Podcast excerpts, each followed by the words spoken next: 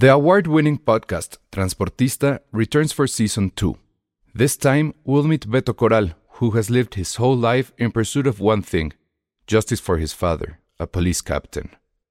Captain Coral was mysteriously murdered shortly after leading the search block that captured and killed notorious drug lord Pablo Escobar. Listen to Transportista Who Killed Captain Coral? Available on the iHeartRadio app, Apple Podcasts, or wherever you listen to your podcasts. There's never been a faster or easier way to start your weight loss journey than with PlushCare. PlushCare accepts most insurance plans and gives you online access to board-certified physicians who can prescribe FDA-approved weight loss medications like Wigovi and Zepbound for those who qualify. Take charge of your health and speak with a board-certified physician about a weight loss plan that's right for you. Get started today at plushcare.com slash weight loss. That's plushcare.com slash weight loss. plushcare.com slash weight loss. Escuchas. Escuchas un podcast de Dixo. Escuchas Filmsteria con Penny Oliva, Ale Castro, Alejandro Alemán y Josué Corro. Hola a todos, bienvenidos a Filmsteria, el único podcast de cine que cada vez que lo escuchan se vuelven más lesbianos, o más Eh. gays, o más LGBT. Más y, si lenchos. llega, y si llega el super chat de tres cifras, beso entre Penny y Ale, Sí, bravo. y beso entre Elsa y yo. Sí, venga. Si llegan de cinco cifras. Oye, Para ¿cómo que nos así- No, ya lo subiste, era de Ah, lo tres. dije cuatro. Imagínense un beso entre ellas hecho, dos, entre tres. nosotros dos. La polémica que haría de decir, güey, escuchamos y Pero a vimos ver, ¿cómo le Filmsteria". haríamos? ¿Sería Ajá. ¿cómo, ¿cómo nos lo vamos a dar, Josué? así? Ah, no, no, al pues revés. como, como en Lightyear, así, de piquito. De piquito. De- mira, sería así, de pi- si es Elsa y yo, de piquito, no, este, no, así, así es el de Lightyear, tiene que ser Ah, exactamente. Pero si es el de Penny y Ale, ¿cómo sería? También, pues los dos son de Sí, piquito. ah, sí. como yo pensé que ahí iba a involucrar brazos. No, no. Como. Vishnu. Es, de piquito y a ver qué tanta gente logramos convertir al lesbianismo, gayismo Exacto. y más en Este- el mes de Pride. Este es el podcast lenchizador. Entonces, ustedes saben, si se lo ponen a sus hijas, tengan mucho cuidado, Sí, advertencia, ¿no? porque todo puede pasar. Qué estupidez. Oigan, están haciendo muy buenas preguntas y creo que A ver, Eh, dale. vale la pena hacer un round de preguntas aquí con la gente en el chat, porque ya hay mucha gente en el chat. Bueno, nos siguen insistiendo Primero, que veamos. va- vamos ajá. a ver, no sabemos si estamos en TikTok. Porque. Ay, claro que Ala no está porque por alguna razón dijo que se había graduado. No, no, no, No, está- no, no, Nadie sabe leer. Quien No. se gradúa, a ver, de una vez, ya que, ya que tocaste ese tema, Exacto. quien se gradúa, ay, no, le iba a pasar la liga. Bueno. sí está Alan aquí. Pero el asunto es que es una fan que está en Telegram, en el grupo de Ah. Telegram, al mismo que no tengo idea cómo entrar, pero bueno. Y porque si no les diría que entren a nuestro grupo de Telegram. Si saben ustedes eso de los grupos, cómo funciona, busquen. Y si hay alguien del grupo de Telegram que nos está escuchando, díganos cómo le digo a la gente que entre, pero bueno. Hay una eh, podescucha que se llama Adriana y nos puso, oigan, hoy no veré el podcast en vivo porque es mi graduación. Se agradecería su Ah. felicitación. Y pues obviamente, Adriana, que ojalá nos hubieras puesto tu apellido y nos hubieras puesto este... ¿De, qué te se gradúa? Ajá. Me, daría bueno. mucho oso que se graduara como de secundaria y prepa y nos escuchara. ¿Por qué? Ah, estaría increíble. Pues, Sí, está claro. morrita, no podría estarnos escuchando. Pero me daría ya. más oso aún que fuera Josué. como de doctorada, de doctorado y nos estuviera Seguro escuchando. escuchabas también. y veías peores cosas cuando estabas disque morrito, entonces no, no creo. Oh, ¿Sabes La que no palabra veía besos morrito. lesbianos? No veía esos besos lesbianos. No, ya eres como Smithers. No, no. Yo no Oye, pero ya llegó Penny y Hola. espero que ya estés lista para darle tu mejor beso a Ale. Ale. Nos vamos a besar, Penny. Porque este es el Ah, podcast en lenchizador. Ah, llega- ya, ya entendí. Si llega un super chat, si llega un super chat de tres cifras, puede ser Que que. ya lo bajo otra vez. ¡No, lesbianas! ¡No! ¡No! ¡Ya lo hicieron! Mira, que se quedó ahí. No. A ver, venga otra No, pues ya, ya. A ver, ¡No, lesbianismo! Era, era con el super chat. A ver, venga, venga, venga. Uh, Más cerca, más cerca, más cerca, más cerca. Ale, Ah, ah, más. ya, es que hay Bravo. una línea ahí que. Pero gays. Ya hicimos Sí. a todos, ya hicimos a todos Ya. homosexuales. Ya, vale, Ya, sí. totalmente. La, la, híjole, hay- hubo mucha gente que se puso muy estúpida con esto, no lo puedo yo creer, pero bueno. No, Ay, no, pero muy este fuerte. de humanidad está del asco. del Gente que me respondió a mis tweets así de, "Ah", o sea, mal, mal, mal, mal. No, Estamos, locos. somos un país de Medio Oriente. ¿Qué pasó? O sea, Ay, no sé, Penny, pero está. Ojalá, está vale la lana. Yo quiero, quiero decir cosas. Bueno, pero vamos a entrar con ese tema ya. No, no sé qué estábamos hablando antes. Ah, Ah, de las preguntas y de la. Habla- sí, hay muchas preguntas. A ver, espérame, y rápido, nada más agradecer un, digamos, super chat que entró por PayPal. Ustedes saben que si nos escuchan en las repeticiones o en el podcast en, en audio en Spotify o en iTunes, pueden ustedes darnos este, pues una cooperación, pasarnos aquí el sombrero. Es con paypal.me diagonal Finsteria y eso es justo lo que hizo Rigoberto Sánchez, que nos mandó una cooperación y dice: Hola Elsa, no puedo verlos en vivo, pero va mi cooperacha. No lo gasten en licuachela. Excelente programa, muy bien. Muchísimas gracias a Rigoberto. Oye, yo lo que sí pasó después del episodio de la licuachela es que sí googleé muchas licuachelas porque siento que no las había visto bien. A mí sí se me antojan. Porque además tienen dulces arriba, ¿no? Es que lo de las gomitas. Lo que tú Las quieras echarle. Ajá. Pero, pero yo también, ya también me dijeron que onda con los problemas la vida. pulparindo. Yo sí creo que es un invento de, de los gastroenterólogos, Penny. ¿Por qué? Pues ¿De los porque des-? Pues sí, Ah, porque traen porque- pulparindo, traen ya, chile, ya. traen y luego azúcar y eso. O sea, yo no sé si tú saldrías viva de ahí, ¿eh? Yo creo que sí, porque ya no tengo vesícula. Sí, Ah, muy bien. Y, y no dejemos a un lado la felicidad por cosas técnicas Por- médicas que no por tienen cosas- sentido. Por cosas banales como la salud. como, las, como tener un estómago. Exacto. Funcional. Ay, a mí se me antoja muchísimo una. Que sí. Filmsteria. ¿Qué llevaría? Filmsteria. Tiene que llevar chela porque si no como la basofia que tú hiciste la semana pasada. Ay, ¿Quién? Pues sí, la Ah. con chela. Pero ¿cómo la No, serviste? pero no tenía alegría. No tenía alegría. capuchino. bueno, Pues no tenía alegría, pero pero lleva tenía algo algo hizo lo que pudo con... ¿Qué, qué- Ujú. qué te, gus- qué te gusta, Penny? A mí me gustaría que si trajera, ah, ¿se puede poner tamborines? ¿Puedo Lo que tú quieras, listo, tamborín. mames. sí. Le, le Ya. pondría Pero, tamborines. pero un tamborín tienes que, híjole, va a sonar muy mal lo que voy a decir, tienes que sacarlo con el dedo Ah, ya. y ponerlo así. Ah, claro, sí, sí, sí. Ok, Oh, tamborines. Yo creo que sí, gomitas, ma- mangos enchilados, que me Ay, encantan. Ah, no, mango no, enchilado esa. sí me Ah, Me gusta. tamborines y mango enchilado. O sea, ¿Tú qué quieres, es- Ale? La licuachela es un doriloco con cerveza, Exacto. entonces. Lo que Total. quieras. No, bueno. que. Hay que, hay que ver si a lo mejor alguien nos está escuchando que haga licuachelas y nos las manda.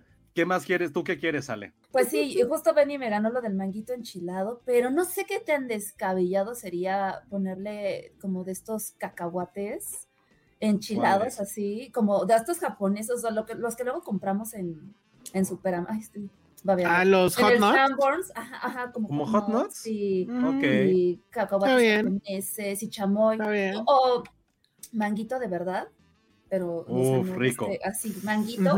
Sí. en rebanadita. Sí. Y Yo, solo Y- pido, yo pido una chela, está bien, pero no sé si ustedes se ubican, así como tenemos nuestra afición por la integral, hay un chilito en polvo que Penny ya puedes comer, que se llama Ah. catarinos. Catarino. Mm, Catarinos. No sé, a lo mejor, Alan, si encuentras una, una imagen del Catarinos, porque es un chile, se los voy a poner así, suena muy mal todo lo que estoy diciendo. Me gusta tanto ese chilito en polvo que gente de la oficina me lo compraba porque no se conseguía en todos los, en todos los supers. El único súper en la Ciudad de México para la gente que sea de aquí, que donde lo encontrábamos era en el Soriana de Parque Delta. Entonces alguien del equipo un día compró como seis y los llevó a la oficina porque en la oficina también nos volvimos fans de, del Catarinos. Entonces yo le querría que ten- tuviera muchísimo chilito en polvo Catarinos. Ojalá nos pudieran patrocinar. Pero. Ah, es ya que ya que lo ven, ya no sé si lo ubiquen. Pero es no sé mejor, si- es mejor que Tenemos que verlo. Sí, lo ¿sabes cuál que es la tenemos. clave? ¿Sabes cuál es la clave, Sí. Penny? ¿Cuál? Que ahí, eso es algo muy personal, pero el tajín de repente tiene como, como no, son, no, son- no es tan granular, tiene como de repente pedacitos como de chile, ya Es saben cierto. cómo. Es cierto. Y este catarino es 100% granular, es como, es es súper fino. Ah, ah, finito, Entonces, es que es Es finito. muy, muy fino. Ya, Entonces, ya, ya. yo Está bien ese. picado. Como... ok, Sí, sí, ya. sí. Lo voy a, lo voy a buscar, Catarino. Bueno, pues esa fue la licuachela de Ya, oh, Finsteria. falta lo tuyo. ¿Qué quieres que No, yo no, yo, yo no. Tienes que comerla. Es la, Sí, es- tienes es- que decir. O sea, Es la- a mí no es me la gusta la chela. Ay, Ah, El mango, el mango, ay, ustedes lo saben de siempre. Es que Bueno, no es que no es chela, pero, es, es sí. licuachela. Es, es un cóctel ahí. Es un Pues que postre. no- Es un postre. no, guácala. Este, en lo del mango enchilado sí está bien, pero ¿qué más? Pues es que no se me ocurre. Pulparindo, pulparindo, pulparindo. Uh, pulparindo No tan cabrón. Uf, y gusanitos. No mamen.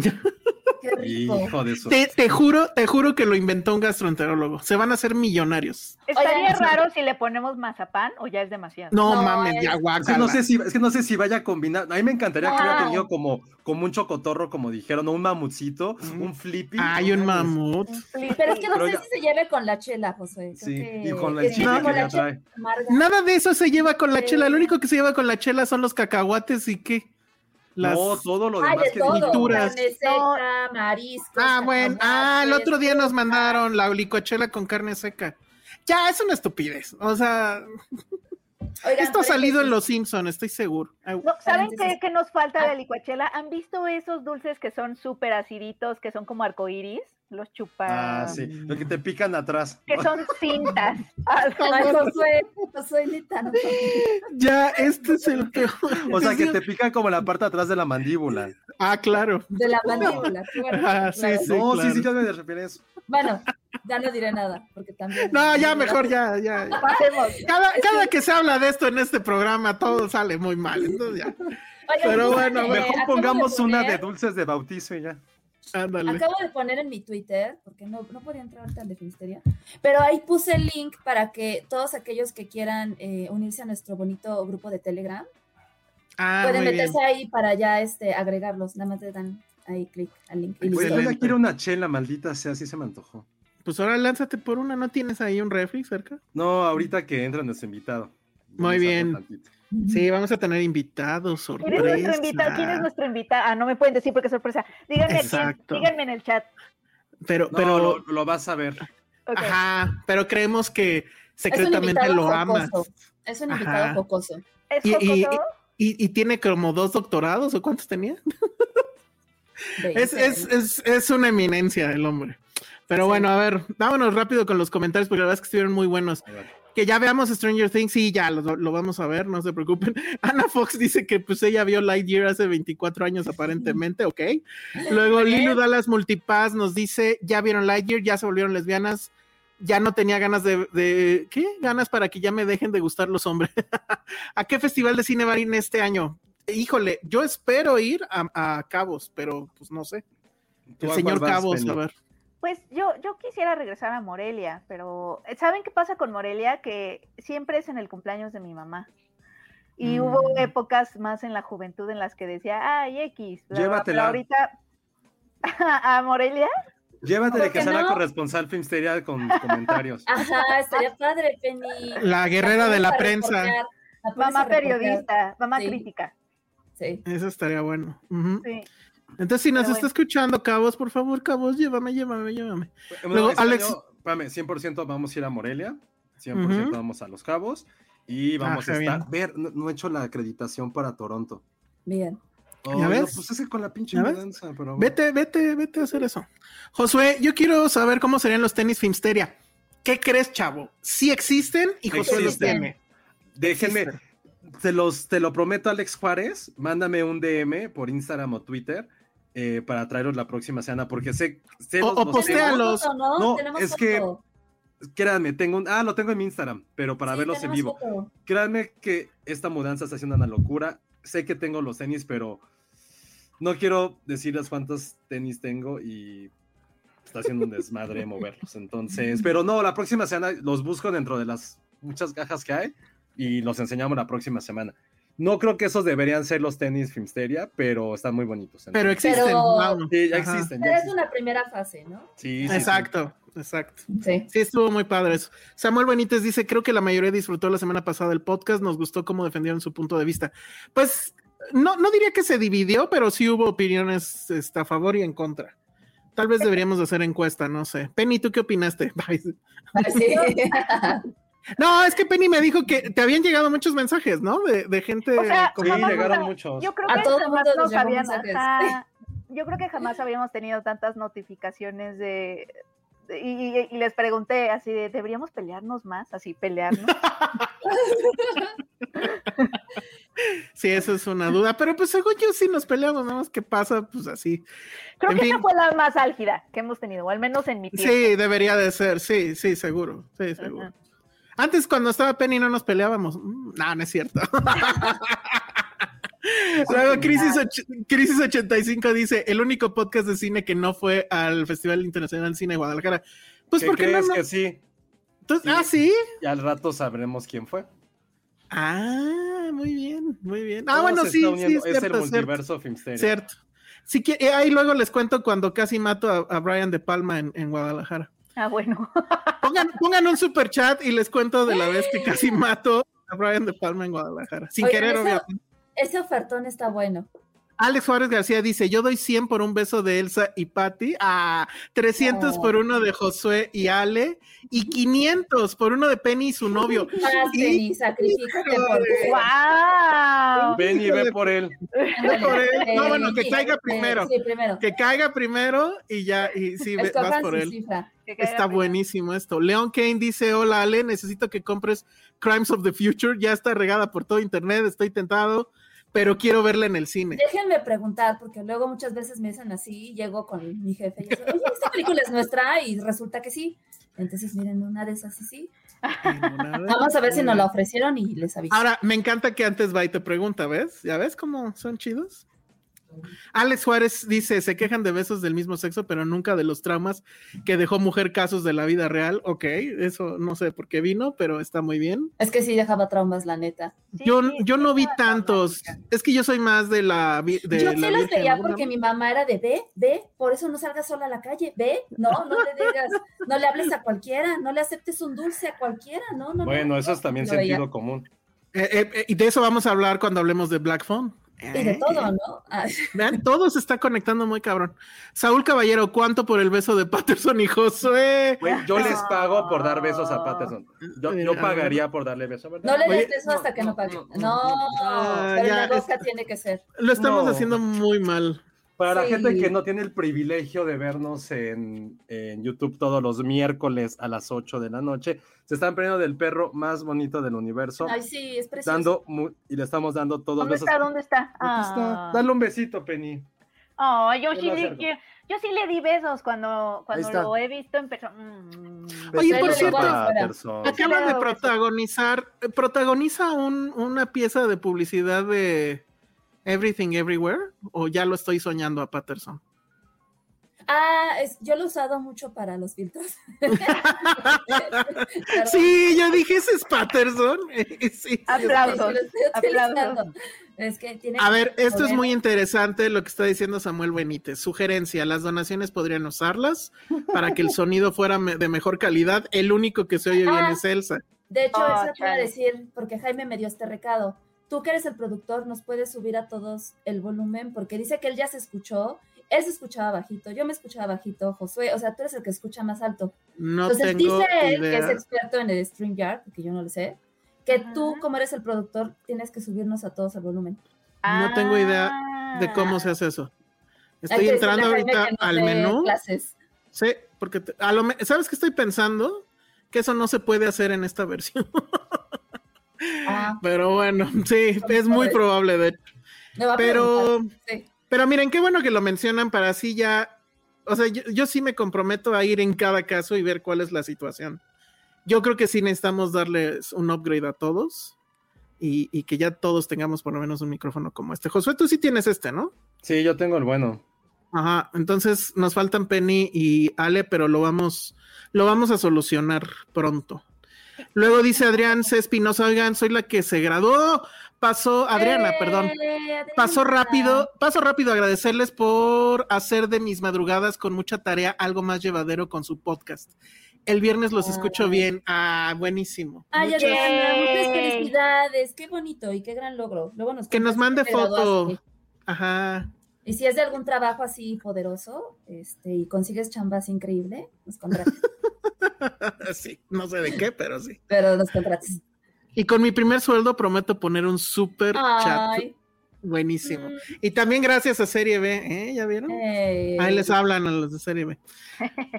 Dice, los, ah, está diciendo Ismael Morelos, los administradores, ah, perdón, los administradores del grupo de Telegram pueden obtener el link para que se unan al chat. Ya lo, ya lo pues, puse en mi, en mi Twitter. Es más, déjenme retuitearlo a Filmsteria. Ahorita me meto y ya, lo, se meten ahí y lo ven. Ah, ya lo pusieron. Muy bien. Itzel Campero dice: Hola chicos, un gusto verlos como siempre. ¿Cuándo la gira artística? Vengan a Querétaro, los llevo al bar de rock más cool que existe, Oh. pero no venden licuachelas. Ah, pues sí quiero ir. Eso me gusta. Sí, No urge sé. esa gira, urge esa gira, pero Ya viene el, el Documenta, que es el, el festival de cine documental de por allá. Estaría bien que nos invitaran esos cuates. ¿por qué, por qué eres catador de chiles? ¿Qué quiere decir eso? O sea, No nada más lo puse porque sí, o sea, por fin alguien como que está al bueno después de que me dejan a mí solo siempre en este tema. Nadie te deja solo, yo sí me río de tus chistes. Mm. Bueno, ya empecemos porque si no, en serio hay muchísimos mensajes. No sé qué está pasando. Ya hay otro superchat de Ricardo C. No sabemos Eh, si fue para el beso, no sabemos si fue por Patterson, No sabemos. no nos dijo. Nada más dice aquí gracias. saludos. Gracias. Ajá, que si Y hay ya, dos Patterson, no. A ver, el último. ¿Cuánto el superchat para que se hable de Barry? Híjole, el, el problema en serio es tiempo. tiempo. Yo, yo empecé a ver Barry en la primera y ya me quedé ahí. Y esta Yo creo que ya es la tercera, ¿no? Yo también solo vi la primera, sí me gustó, Sí. pero no, no, no. Acá también dice Eduardo García Barry. Ahora, la ventaja es que creo que duran media hora, ¿no? Sí, dura poquito, pero. Ah, mira, dice Ricardo, sé que sí fue por los besos a Patterson. Gracias. Ay, Mm. los dos lo disfrutamos mucho.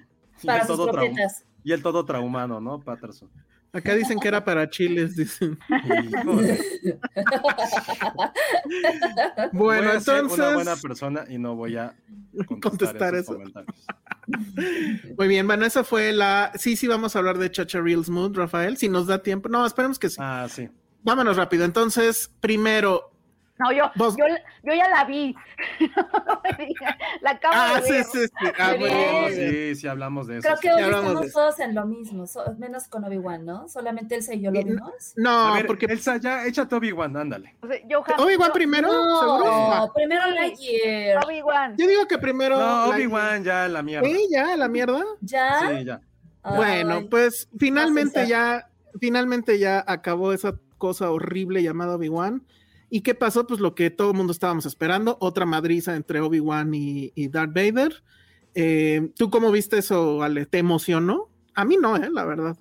Pues O mira, sea, pero hablas, perdón, eh, perdón, perdón, perdón, dale. Hablas del capítulo 6. Sí, Sí. ah, perdón. Estamos hablando Es- del capítulo 6. Si no lo han visto, obviamente va a haber spoilers, pero ya sabemos cómo va a acabar. O sea, en sí, realidad. no hay forma de no comentar este capítulo sin spoilers. Pero va a haber spoilers, va a haber spoilers. O sea, Sí, así que sí. si no quieren escuchar esto, es momento de que nos muteen o se salgan o algo. ujú, No, se salgan. Este, bueno, no, nada más muteanos. Vayan al baño y regresen. Fíjate que, ay, no sé, mira, yo había leído como cosas de, de, que, de que el capítulo iba a mejorar un chingo, y luego leí tu tweet de la mañana, luego, luego, de, "Ah, esto es una mierda, entonces como que ya venía un poco predispuesta, y la verdad es que a diferencia de ese primer episodio donde sí se, se pelean y te voy a quemar y no, no te voy a quemar y así, este, la verdad es que sí, obviamente sí estuvo chido, me recordó obviamente a esa pelea en, ¿qué es en Mustafa? Se llama Ujú, ujú. este, que vimos en episodio 3.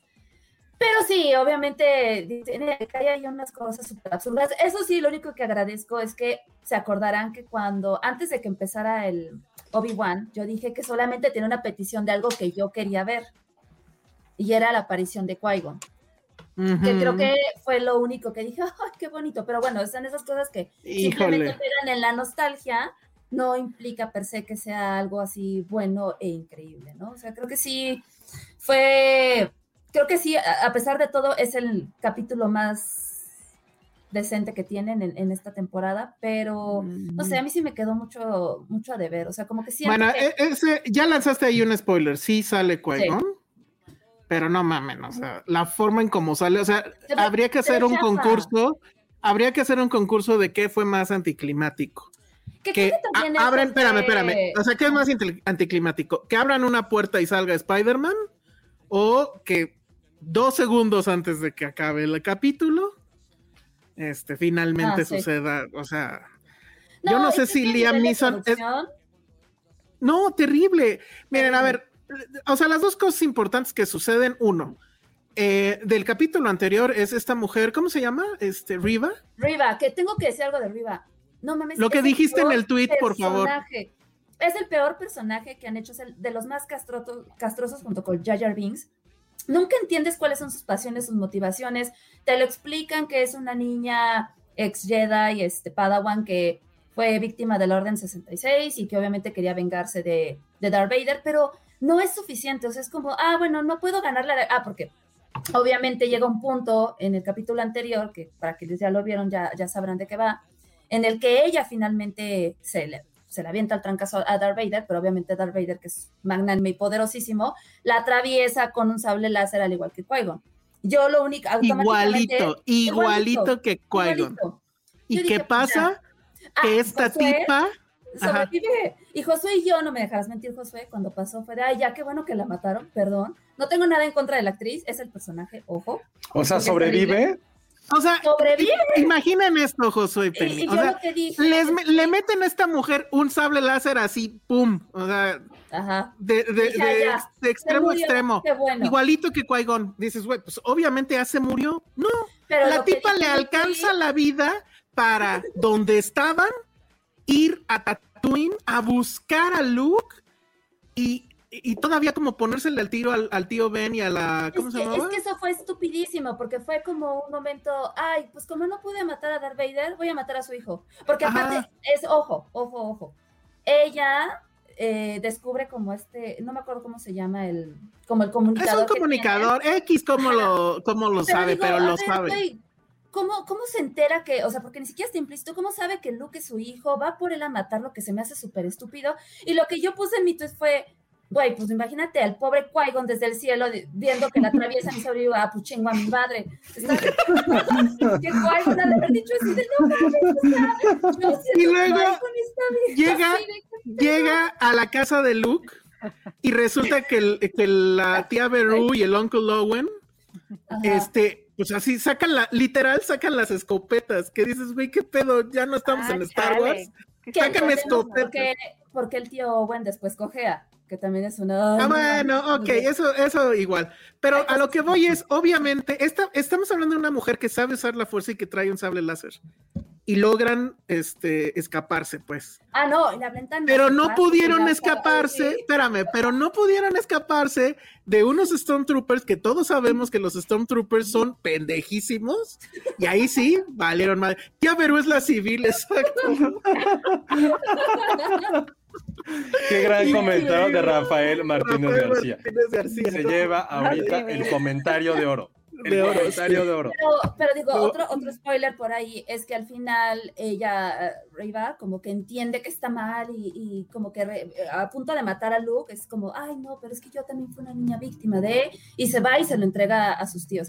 Que digo, a ver, güey, o sea, llega ¿A Obi-Wan, qué horas va a ir al hospital? ¿A qué horas va a ir al hospital? Se está desangrando. el ¿no? intestino pues, así de fuera, camina como si nada.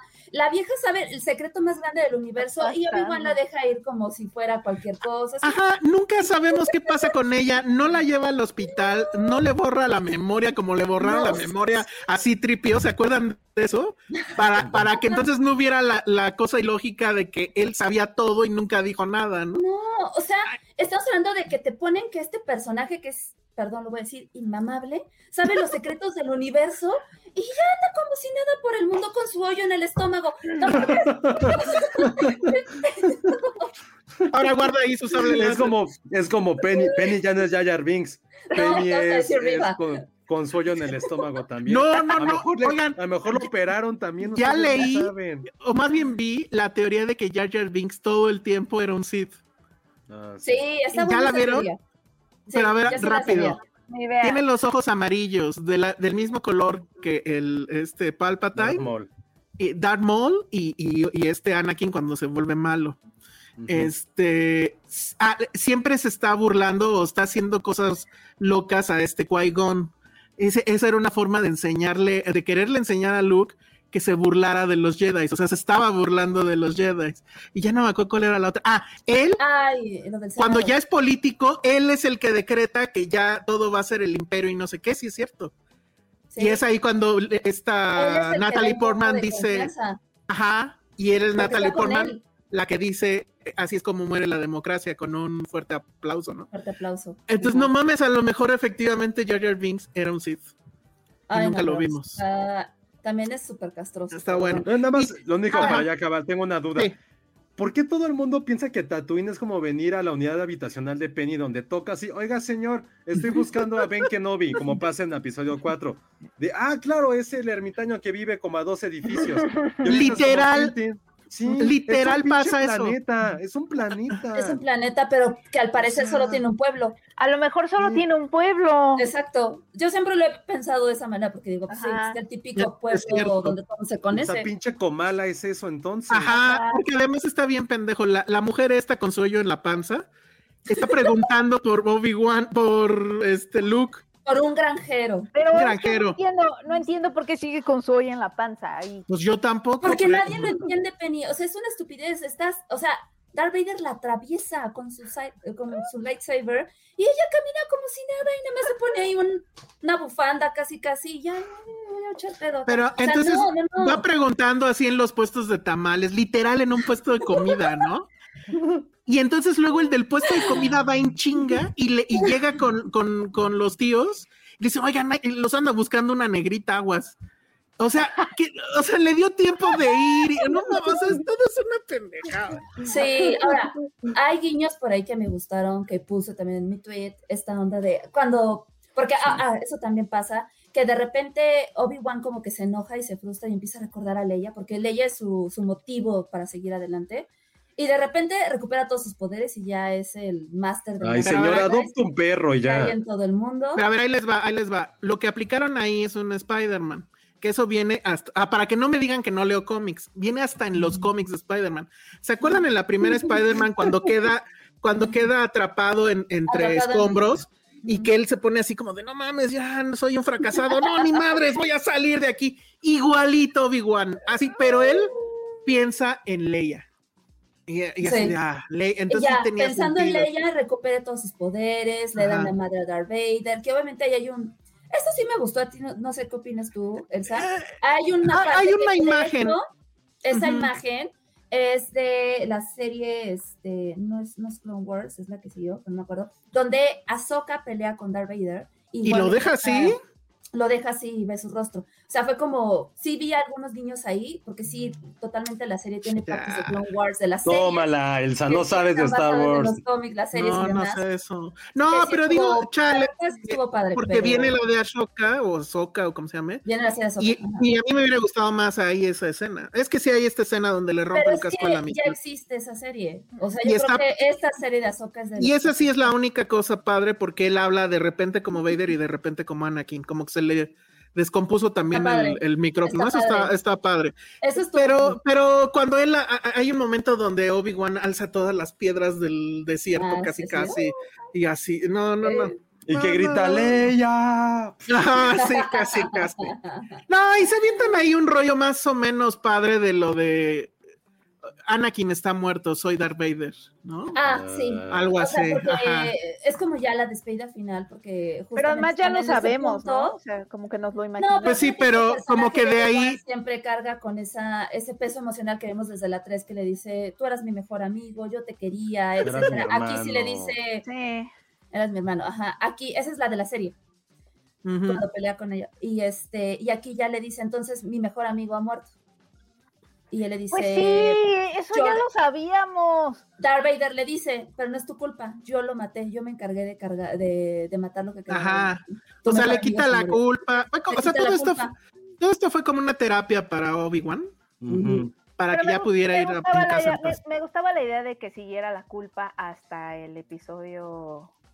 Pues sí, tenía más sentido, de hecho. Ajá. Pero no, acuérdense porque ya el Ben Kenobi, como conocemos en episodio 4, Es les el- dice, o sea, Darth. Vader mató a tu Sí, a padre, tu- se lo dice a. Luke. Entonces eso ya fue como una aceptación que creo que aquí sí cerró un poquito con eso. Ese discurso fue creo que todo lo, esa escena y ese discurso de lo que platican creo que fue lo mejor que tuvo la serie. Solo quiero decir algo, creo que es el peor alias. Ben Kenobi a Obi-Wan Kenobi. O sea, ¿cuántos Kenobis puede haber? Es ahí lógico, es como, güey, eres el único. Bueno, ahí. pero Ah, sí le decen sí, Ben Kenobi o nada sí. más es Ben. No, Porque- porque el episodio- que No, porque acuérdate que le dice Obi-Wan, you're my only hope. o algo, Ajá, pero, Kenobi. pero, pero después eh, el Luke se refiere a él como The Old Ben, ¿no? No, o el pero sí loco le dice, Ben. que no vi. Hay una parte donde. Ah, no me acuerdo, vi. no me sí, acuerdo. sí, se ven que no vi. Porque Ni también modo, ya queda implícito para que lo conoce. Ajá, conoce, sí, claro, porque claro, aquí claro. termina la serie con que te voy a presentar a Luke. Y ya, ¿no? Le das. ¿Y qué le dice? ¿Qué le dice Ale? ¿Qué le dice Ah. Ale? Hello there. Hello there. Ya. Ajá, que ese era su saludo típico. Ay, o sea, sí tiene ahí guiños que es bueno, pero. Que de hecho no tiene sentido porque ese hello there también se lo aplica a Luke, ¿no? ¿Cómo? No me acuerdo. Ah, no, No, es que en, no, en no, episodio 4 a quién se lo... Ah, así Tripio y Artudito. Ah, Artudito, ya me acordé, ya me acordé. Sí, y también lo utiliza cuando está peleando con Raiders, Ujú, que llega y se destapa y dice hello there. Ajá, ahí. sí, sí, sí. Bueno, pues ahí está. La verdad es que lo que más me sorprende es lo increíblemente mal filmada que está. O sea, en esta en particular, los fondos se veían horribles. Sí, es así de, güey, no mames, en Saturday Night Live hacen sketches más logrados, no mames. O sea, Sí. esa es la pregunta. ¿Cómo es posible que teniendo todo el dinero del planeta a uno de los personajes más populares de la saga de Star Wars terminen con esto? O sea, muy mal, muy, muy mal. Dice el padrino, a lo mejor que novia es muy común en su pueblo. es como los Garza García en Monterrey. Yo creo Y que sí. hablando de Monterrey, Sandra Pineda dice, la atraviesa con su sable. jaja". Hoy anda Sandra, pero alburerísima, ¿eh? Anda filosa.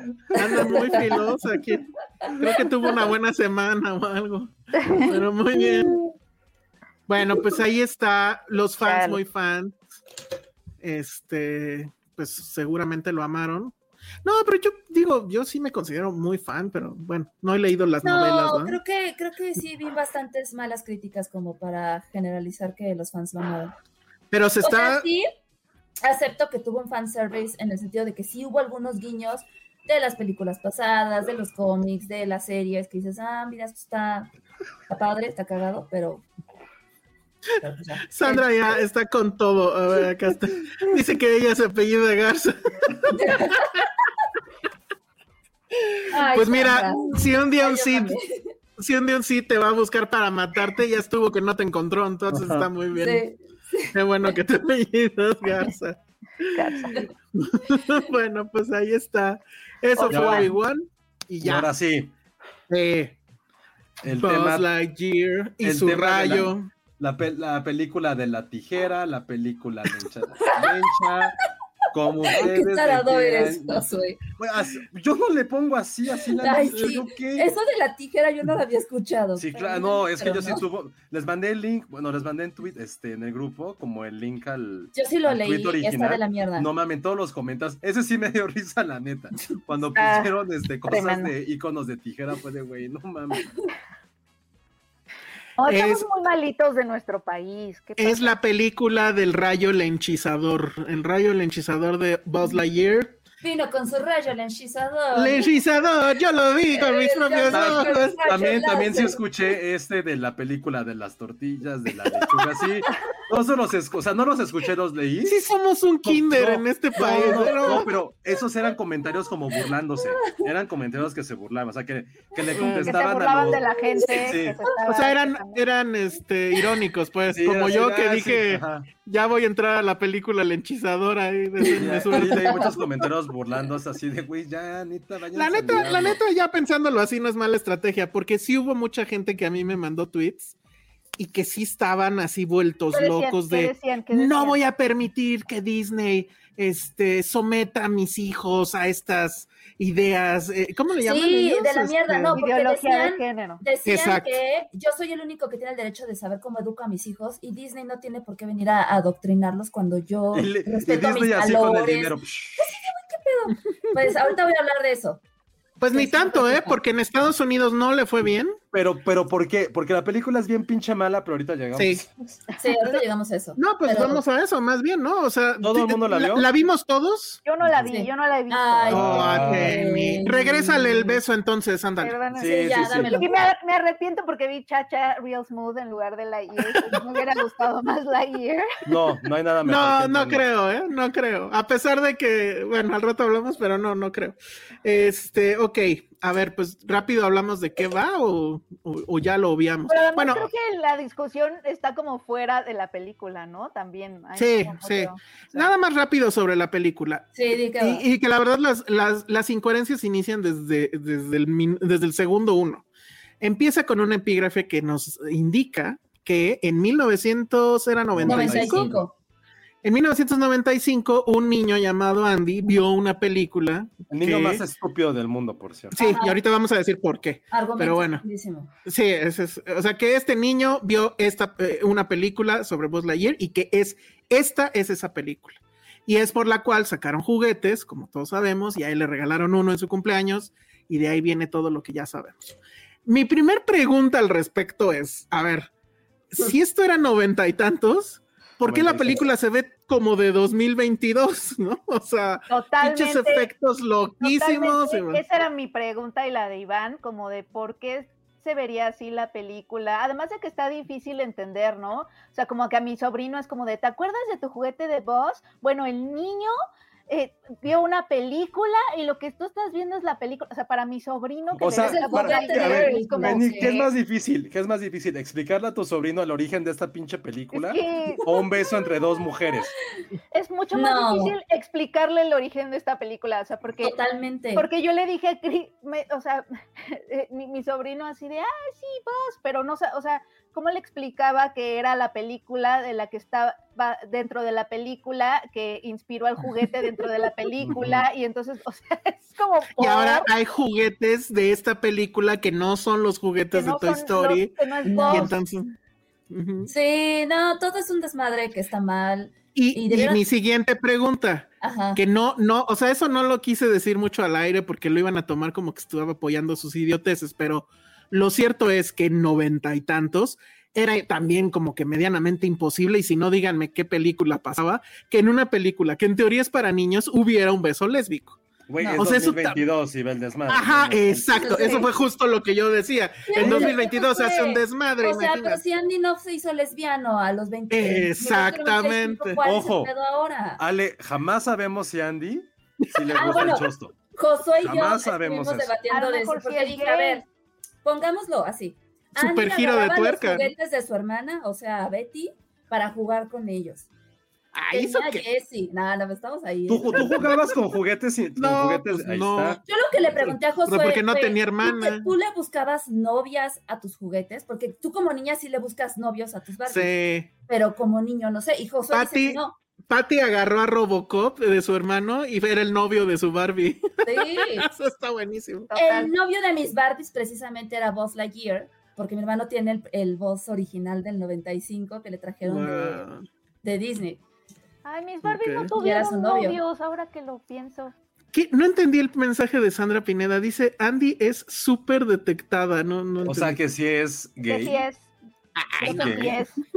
Pero es que justo Ay, nunca, no lo sabemos, no sabemos si No sabemos. Andy, le- o sea, no sabemos si Andy es gay.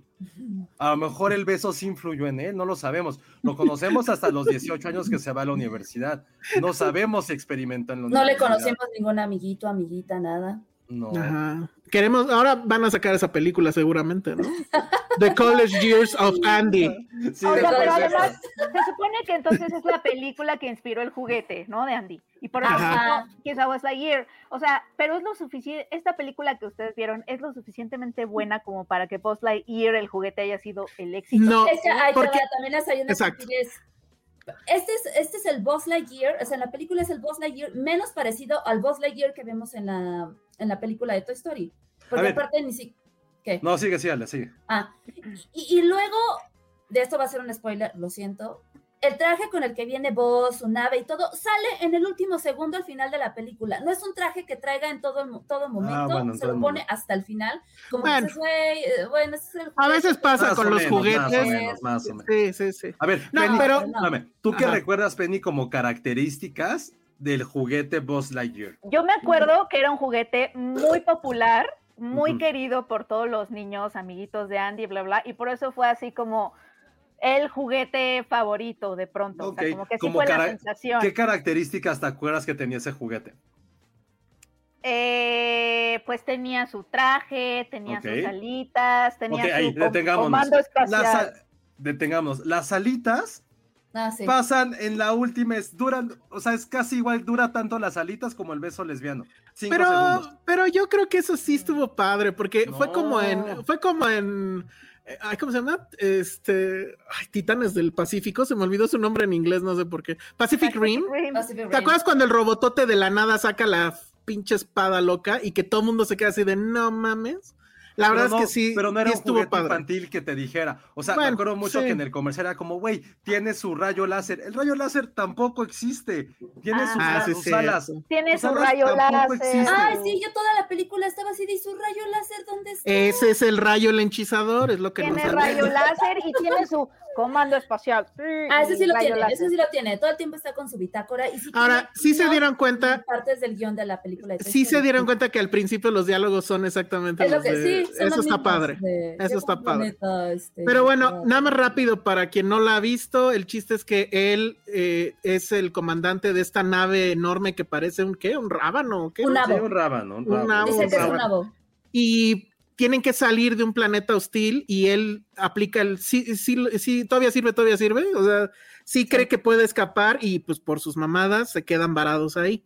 Y entonces luego aplican un, este, ¿cómo se llama esto? Interstellar, que es, Ajá, pues, él tiene que probar con un nuevo combustible que sí puede ponerlo en este en, en la nave Nabu y sacar a todos de ahí, pero estoy hablando de que es mucha gente, o sea, ¿cuántos son? Nunca se sabe, pero es Tatooine, ajá, Es así Tatooine, todos los sí. tiene que a lo sacar mejor- a todos. Oye, a lo mejor así está Tubin, que fue una colonia que se quedó y solamente viven ahí.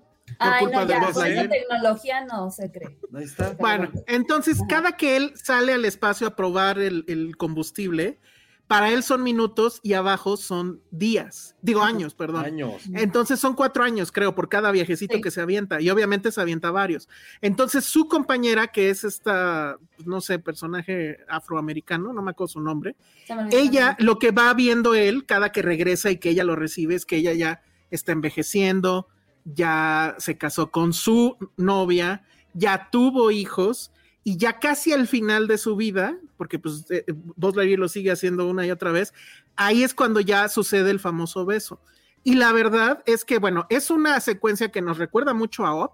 A mí se me hizo el- como justo. Exacto. Sí, a todos, sí. Y la neta, es un, de todos los momentos de esta película que es bastante mala, creo que es un gran momento. Y, y no hay ningún asunto así de sexo, es un beso así de, de- de De amor, pues. Ya. Y, y, y- y- y que, y que esa es una, o sea, es una escena de amor, pues. Entonces, que toda la gente esté tirando esta mierda, sí es así de una mezquindad absoluta y de no entender nada. Porque el, eh, todo esto está muy bien hecho, es muy respetuoso, tienes, en- a lo mejor alguien diría, lo puedes quitar de la trama, pero sí quitas una parte esencial de entender No, eso, sí ¿no? es Del- muy importante. del o sea, paso sí del fue muy tiempo. relevante. Ajá. Entonces, la verdad es que todo esto que está diciendo la gente sí están, pero muy, muy malitos. O sea, la película no les está obligando a nada, Ah, va no les cosa. está diciendo, a ver, vas, No, vas, de la trama. ¿Te acuerdas quién Ajá. era Penny su máximo enemigo de voz? Ah, Ay, bien. eso está fatal, ¿Cómo? fatal, sí, cierto. Zorg. ¿Y te acuerdas que era él? Era un Era- emperador. Ajá, Ah, ok. Emperador Zorg. ¿Y Pero era era su papá. Exacto, Ah, exacto. exactamente. O sea, Pues, yo ¿qué estoy crees? diciendo-. ¿Qué crees? ¿Quién es? ¿Sí es su ¿Quién crees que papá? ¿Qué? ¿Quién crees que son? Viene el spoiler, o no es, no es, pues. O sea, cambiaron eso, y siendo que tenían la licencia de Star Wars, o sea, O sea, no- cuando se quita el casco, ¿hay alguien? Sí. Sí, No, ¿quién es? ¿Es un spoiler? sí, es un spoiler. Ay, hay que decir. Díganme Ay, en el sí, chat, díganme en el chat y, y- y- y reacciono. A ver, en el de aquí. A ver, ¿quién le, ya le van a poner? Bueno, ¿Ya lo pusiste? Ahí yo lo pongo. A ver, pon en el ah, ponlo, ponlo, ponlo. Mientras, creo que me gustó este comentario que nos dijo Mejai 2002. Deja tú el beso lesbiano. La jefa de Buzz Lightyear era afroamericana. Super progre la película para, las no- para los 90. Exactamente. Completamente. Exactamente. Total, todo, todo mal. Todo Ahora, ¿Qué opinas ahí les va. No, no te puedo creer lo que me acabas de poner en el chat. O sea, Es muy interestelar y no sé qué otra cosa. Es que, Ah, ah, es que lo de este año son los multiversos. Lo de este año son los multiversos. ¿qué está pasando? ¿Qué está pasando? ¿Qué película es esta? No sé Bueno, también pasa hablando. en este en Star Trek la primera. Ajá. Que se ven ellos también. Es, pasa, pasa lo hacen mil veces mejor en Star, no, Star Trek es una gran película. Pues sí, obvio no. Pues ah, yo me acuerdo que la vimos Josué y yo en función de prensa y estábamos bien divertidos. Es, Pero, es muy buena película. Es muy buena. La primera del reboot de Star Trek es muy buena. Dice, ah, eso sí lo dijo mucha gente y no sé, que, que no lo vieron. Es que o que o alguien decía que lo censuraron. Cinépolis incluso lanzó, las, lanzó tweets donde estaría increíble que si, que si Sork es Woody. estaría increíble. Hubiera estado mejor. Pero bueno, este Cinépolis sí tuvo que salir a aclarar que uno, ellos no estaban poniendo este famoso letrero que anduvo circulando en internet de no, que era esta de película cine peruano. Ajá, que desde esta película tiene. es lo que quiero yo decir. Ajá. A ver, venga. Este hay un cine peruano que es el, más importante y el más grande de todos, decidió sacar un cartel dentro de sus cines para, de los que iban a ver la película. Y lo peor de todo es que lo puso dentro de cada sala donde ibas tú a ver la película, que decía que esta película tenía como este, pues referencias, de ideología de género. Ajá. Quien retomó la noticia fue Aristegui, sin saber, sin preguntar, sin investigar antes, y se hizo viral. Qué raro está muy mal, porque eso no se debería de hacer. Primero lo retomó de redes, lo que pasa y es que lo retomó y empezó todo el mundo, es que Cinépolis censuró y que no sé qué y bla, bla, bla. O sea, lo que está muy raro, perdón que haga este paréntesis, Ale, este, lo que está muy, muy raro es que Aristegui retomó mucho, o sea, retomó conversaciones en Twitter de, de, México, en donde las personas salían de la película diciendo, es que no vi el beso, yo creo que se lo perdían o algo así, y entonces empezaron como a decir, Cinepolis censuró, bla, bla, y eran varios tweets que decían que el beso no estaba. Y a ver, y ahí... eso pasa. Y, Cinepolis agarró y dijo, no, porque además técnicamente no se puede hacer, ya, o sea, ya no son películas como cinta donde yo le puedo cortar como en Cinema Paradiso cuando le cortaban justamente los besos.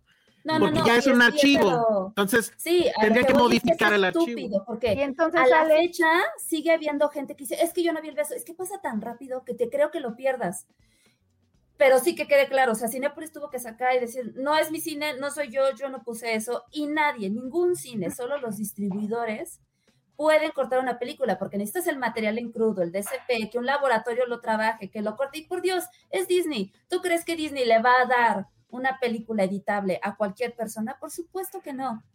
Y eso creo que es, gravísimo que ese tipo de cosas pasen. Yo vi los comentarios que decía, eh, que nos mandó Josué, son de verdad enfermizos, más en este mes que se supone que es el mes Pride, que digo, güey, o sea, ¿qué vivimos en el siglo XVIII o qué carajos? O sea, se me hace como una falta de respeto a toda la, o sea, toda la gente, a la comunidad en general, que digo, güey, ¿cómo? O sea, creo que sí hay mensajes que sí son muy graves. Ahora, lo que quería decir con esto, no sé si sea porque la película también es mala, creo que sí influye, pero también que este tipo de ataques, porque de hecho en la oficina muchos compañeros me decían, yo tengo amigos que me dicen, yo no voy a llevar a mis hijos a ver esto.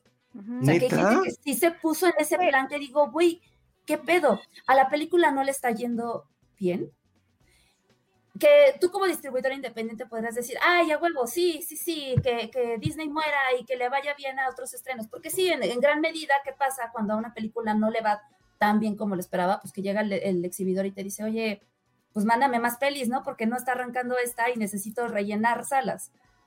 Pero por otro lado, sí es un golpe muy fuerte a la industria, que si dices, creo que el cine no se está recuperando como tal, y este tipo de mm. acciones van a llevar a que Disney empiece a llevar su contenido de streaming. Les voy a poner un ejemplo. Nosotros, pero es que, bueno, a ver, termina, termina. Nosotros con Everything Everywhere, que tenemos 70 pantallas ahorita, mañana es el estreno nacional, estamos metiendo 50 personas al cine. Lightyear tiene 4.000 pantallas y está metiendo 30 al cine. Por función, por sala hay 30 personas versus nosotros con 70 que metemos 50. Sí te habla de que están, están quedando como, no me acuerdo ahorita bien el porcentaje, un 4%, 5% arriba del peor promedio del año pasado que estábamos en pandemia. No es una película que está caminando bien. Sí entiendo que es una película que no ha gustado en, en crítica, no puedo aventurarme a decir, ay, los niños sí le está gustando, no lo sé, pero no sé qué tanto esté afectando justo este tema de la polémica de, ay, que el beso y que no. No, es que ahí te va. ahí, ahí, ahí déjales cuento la historia atrás Resulta que la película, o sea, desde un principio la película estuvo pensado que tuviera esa escena. Y yo como lo leo, es que fue un poco un acto de rebeldía dentro de Pixar hacia la nueva dirección de Disney, que es Bob Chapek, el nuevo CEO, ya no es Bob Iger. Bob Iger podrán criticarlo de lo que sea, pero si algo sabía ese güey hacer es el manejo de crisis. Por ejemplo, todo este tema que sí se volvió crisis del cuate este que estaba dando, pidiendo, bueno, dando el anillo a una chica y que le quitaron el anillo y todo eso, y, que se hizo un escándalo y que Disney y Europa sí tuvo que ir a, pedir disculpas a esos cuates. E, en la administración Iger eso jamás hubiera pasado, porque ellos entienden que lo primero que debe de suceder en un parque de diversiones como ese es que la magia no se pierda, ¿no? Pero bueno, Bob Chapek, el tema es que él apoyó el asunto este de Don't Say Gay en Estados Unidos, no sé si se acuerdan. Ah. Bueno, un poco como que, como que lo que pasa ahí es que no como que lo apoyara así como de, ay, yo apoyo esto, sino que más bien como que pecaba mucho de omisión porque Disney siempre ha tenido relaciones con, con estos, estos eh, congresistas republicanos. Exactamente. Y entonces, en algún momento de la dirección, sí les pidieron que quitaran esa escena. Y la gente de Pixar se puso muy, muy, muy loca y al final logró que se recuperara esa escena que fuera como tal. En Estados Unidos no ha habido mayor tema sobre eso, es más bien un tema latinoamericano. En Estados Unidos el asunto es que la película le ha ido mal, pero justamente Chapek se está agarrando de la, de la polémica para decir, ya ven, no hay que jugar con eso, no hay que volver a poner esos temas. Y, ajá, entonces... eso es lo que, lo que preocupa, porque además, o sea, esto que decía Josué de que, o, lo decías tú, no, Ale, tú, que tus amigos, tienes amigos que no van a, que no quieren llevar a tus hijos, es, también lo que yo iba a decir, que esto de las, estos grupos que utilizan términos como la ideología de género y, y que en realidad en Estados Unidos más bien la, mm, tiene que ver con los derechos a la educación sexual de los padres, ¿no? O sea, como que así le llaman, como que es mi derecho educar a mis hijos sobre sexualidad y entonces nadie, por favor, les hable de lo que pasa en el mundo excepto yo a nivel sexual, diversidad sexual. O sea, lo, preocupante es que ese, o sea, esas esas ideologías, que creo que esas sí son ideologías, no son así de troles o de haters o de que nadie pelee. O sea, es, son, son grupos ahorita bien fuertes en Estados Unidos. Son, son, o sea, como que son realmente grupos con influencia, tanto en Latinoamérica como en Estados Unidos. O sea, no son, no son tu troll promedio random de Twitter. O sea, eso es lo preocupante, que esta onda de la, la supuesta ideología de género o estas, estas creencias que usan ese tipo de, de vocabulario o de cosas, y, la gente que apoya a leyes como la de Don't Say Gay en Florida, e, etcétera, etcétera, son grupos con mucha influencia, o sea, por eso no me, o sea, y que, y sabes, ya no son tan minoría, ¿no? O sea, como que sí conocemos personas que, que, realmente no quieren llevar a sus hijos por ese beso, o sea, eso es lo preocupante, lo preocupante. o sea, porque si fueran un grupito de hijos de vecino ahí que X, que nada más están troleando y etcétera, etcétera, pues ya dices ahí X, ¿no? O sea, ¿qué les pasa a la gente? Pero el problema es que es, ahorita sí está bien fuerte, sí está bien fuerte en Estados Unidos, en lugares como Florida, etcétera, etcétera, con todo esto de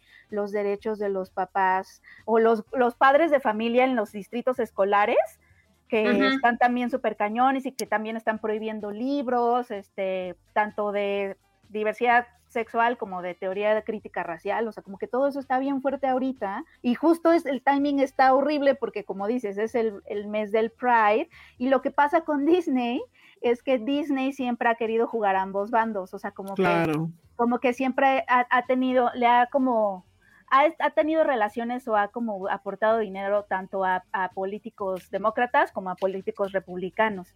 Y ahorita que las llamadas guerras culturales en Estados Unidos están como más álgidas, eh, en, tanto en Estados Unidos como en Latinoamérica, que las cosas se están polarizando más, etcétera, etcétera, como que ambas, ambas partes le están pidiendo a Disney que más bien tome ya postura, ¿no? O sea, los empleados de Disney es de, oye, y empleados LGBT, etcétera, etcétera, y Pixar, oye, no, o sea, no puedes estar censurando estas cosas, porque al parecer Pixar ha querido varias veces como, pues, incluir más, este, símbolos o elementos de la comunidad LGBTQ y, y, y, han como, entre que, entre que no los dejan, pero entre que también se autocensuran porque saben que no van a pasar las reviews, ¿no? Corporativas. Entonces, está pasando eso, entonces ya los empleados están, pues, siendo más vocales, ya como que se está recrudeciendo un poco él. No, a ver, Disney, ya, ya tienes que tomar postura. Y ya ven que hace poco salió también, como si, como Bob Chapek, al final presionado, como dice Elsa, por sus empleados, regresó el beso a Lightyear, pero también como que mm. sí se acercó con el gobernador de Florida a decirle, oye, oye, pues hablemos, ¿no? No está tan padre tu ley, no sé qué. Y en represalia a eso, el gobernador de Florida y, el Congreso local pasó una ley hace poco que le quita la autonomía al parque de Disney, porque ven que el parque este, está como, tiene como su propio distrito y lo administra. Tiene, tiene sus propias leyes el parque, está bien cabrón, eso yo no sabía. Como un pequeño estado. Es un pequeño estado dentro del estado, es una locura, o sea, Disney es una corporación increíblemente poderosa. ya lo sabía, pero, pero jamás pensé así de este cacho de tierra, yo, yo soy el que decide las leyes. o sea, no mames. Y, son responsables de la seguridad, de los servicios como agua, luz, etcétera, y les están quitando ese poder un poco en represalia de que Bob Chapek dijo, bueno, oigan, igual esta ley no está tan padre. No, este cuate lo está haciendo, lo está haciendo muy, muy mal, ¿eh? pero bueno. Ah, Oigan, a ver, más pequeña pausa. ¿Se sigue escuchando mal mi Sí, muy. Híjole, no sé qué hacer. Mal. Sí, no, salte y entra otra vez mejor. Bueno, a ver, voy a salirme mientras ustedes sigan. Esa tiene el micrófono cool, ¿no? Exacto, no entiendo por qué ahora está. No sé. No sé por qué ahora está fallando. Bueno, a ver, ahorita voy a cambiar de estrategia. Ahorita regreso. A ver, mientras, o sea, yo lo que le iba a decir a Ale es que hace rato Ale dijo como de que esto no daba fe o que estuvieran regresando a los cines. Algo así dijiste, ¿no, Ale? No, no, no, no, no. O sea, creo que sí es, o sea, creo que alegrarnos muchas veces de que a un distribuidor grande le vaya mal no siempre es como este, lo mejor. Como lo mejor, porque de verdad sí representa un golpe. Estamos hablando de una película de verano, donde normalmente dirías, güey, esto es el boom, ¿no? O sea, y tienes toda, ¿Qué dices? No, sigue, sigue, sí. O sea, y que, y que tienes todo un producto y una franquicia detrás. Obviamente que a estas películas les vaya mal, sí son indicadores preocupantes porque también como industria le está yendo mal al cine per se. ¿Qué va a pasar? Que Disney, que ya lo está haciendo, le está dando más prioridad a sus plataformas, que ya lo hizo con lo hizo con Luca y demás, que pues sí, obviamente viendo este tipo de resultados puede llegar a agarrar y decir, ya no estrenan en cines. Pero al mismo tiempo, todo el tiempo, al mismo tiempo acabamos de ver lo que pasó con Top Gun, que ya es una de las más taquilleras de toda la historia. Ya está en el top 10 o top 15. Sí, de toda la historia está top 10 o top 15. Entonces a lo mejor... A lo mejor tiene que ver con que las personas están cansadas a lo mejor de algunas cosas que se repiten. No, creo, creo que ese análisis no lo podemos hacer ahorita porque acá tiene una semana apenas Lightyear. Creo que no, no creo que sea la gran No sé, no sé, creo que eso es algo que, que tenemos que, que, ver después, insisto, llevamos muy poquito tiempo. Pero justo lo que hizo Top Gun sí da a lo mejor esa fe de que, güey, la gente sí quiere al cine, a lo mejor lo que no quiere ver es estas historias. Entonces, y creo que dieron el punto clave la culpa, va a haber el chivo expiatorio, y el chivo expiatorio va a ser el cuento LGBT, que no menos a la gente no le gusta. Y es ahorita que algo que preguntamos, por ejemplo, neta, algunos de ustedes ya nos hicieron unos comentarios de que sí fueron a verlas con sus hijos, sus sobrinos, y que, güey, les valió pito a los niños. Los niños no dijeron absolutamente nada. O sea, Sí, es... que, pasa tan rápido que ni tú como adulto te das aunque, Pero sabes que a lo mejor aunque ni pasara tan rápido, es como, güey, pues son dos chicas, punto. O sea, no creo que tenga algo que ver. No lo sabemos, yo, porque no dura más de escena, no podemos meternos en la psique de los niños y decirles algo. Pero, güey, ningún niño creo que le importe está eso. O sea, lo que el niño quiere ver es, quiere ver a vos, quiere ver espacio, quiere ver cosas volar, quiere ver explosiones, no le va a importar un beso, o sea, está muy culero que nos, o sea, siempre hemos dicho, güey, los pecados de los papás los pagamos los hijos, y ahorita pobres morros están sufriendo porque sus papás tienen algunas ideas que les van a meter, no lo sabemos. Es justo ahorita, por ejemplo, lo que nos comentaba, nos, nos comentaba Sandra, o sea, que sí tiene amigas que están diciendo, amigas con bebés que dicen que ni de pedo llevan a sus hijos para no darles ideas desde tan chicas y justo, o sea, ¿qué pedo? Y también creo que es algo que la gente que sabe, pues nosotros grabamos desde la Ciudad de México y es justo lo que dicen ahora, o sea, nosotros vivimos una, en una, una burbuja, no quiero decir la palabra progre, pero en cual tenemos a lo mejor mayor apertura a otras ideas, pero güey, en provincia esto no sabemos cómo está pasando. Y por más que Estados Unidos, bla, bla, bla, o sea, si no vives en el noreste o en las costas, excepto pinche Florida y Texas, o sea, sí están, son bien retrógradas. Entonces, puede haber muchas variantes, pero creo que este análisis no lo podemos decir ni nosotros ni ahorita, porque así es un caso excepcional lo que pasó con Top Gun, lo que pasó con Everything Everywhere, o perdónale por no decirla en español, pero de A24 es su película más taquillera. Sí. O sea, hay dos casos de éxito, cada uno a su manera, cada uno con la calidad, cada uno a lo mejor para hasta un público muy similar. ¿Y qué hubiera pasado a lo mejor si hubieran estrenado Red en, en, en, en cines? O sea, a lo mejor hubiera sido un casito de super mega éxito, quizás Ay, sí, sí, quizás no lo sabemos. Yo creo que sí. cine. Y, y creo que Ahora, tenemos- sí. quiero preguntar algo. Ajá. Lightyear, ¿era una película de cine o una película que pudiste haber visto en plataformas? Totalmente. No, yo creo que fue justo al revés. ¿Ya me escucho mejor? Por Ya. Ya, Ok. totalmente.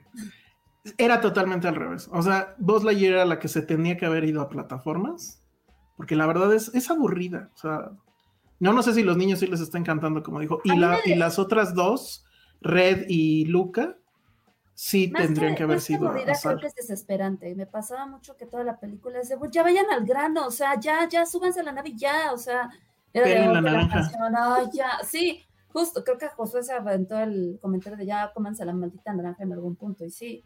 Aquí pregunta, nada más quiero contestar esta pregunta de Yolu H.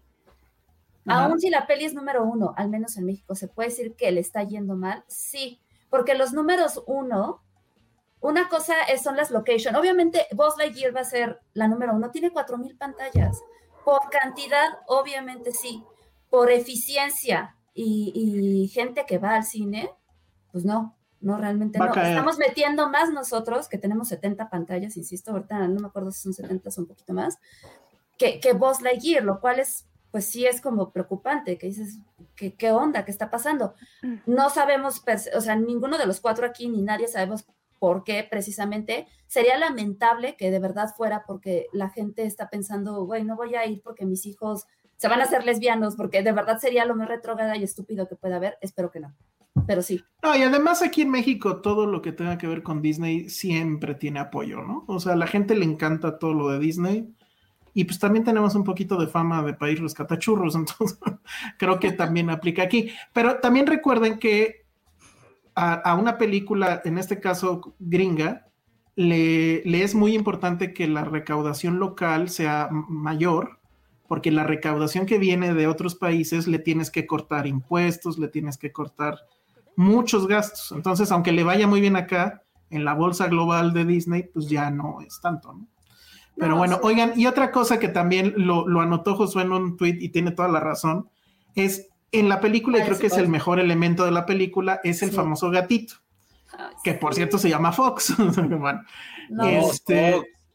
Sox. Perdón. Y el chiste es que, bueno, o sea, es el, es, sería la mascota ideal, o sea, te arregla todo, es una Según yo, se parece un poco a. Patterson, ¿eh? Ah. Aunque No, sea gato, se parece a Es un Patterson. gato. Pero bueno, si tú como niño ves eso, no pides a Buzz Lightyear, No, por pides al pinche no. gato. Claro. Lo que le decía es a. José, deberíamos hacer un ranking de los droides más increíbles que hay. Yo creo que Sox le gana a BB-8 Solamente por eso va a verla, Penny. Va a verla por el gatito. O el gatito. Es increíble. Ok. Es increíble. Espérate, a, ya Disney Plus. Ah, sí. Sí, es lo mejor, es lo mejor. Yo ni- y- y en esta sale Taika. Creo que sí, ¿no? Hace una voz. No sé. Pero yo ni cuenta me di, ¿eh? O sea, así de mal está. ¿Y dónde que ese güey siempre como que se destaca solito en, en esas cosas? Pero bueno, pues creo que ese es el tema, ¿no? La película es mala, la polémica es peor.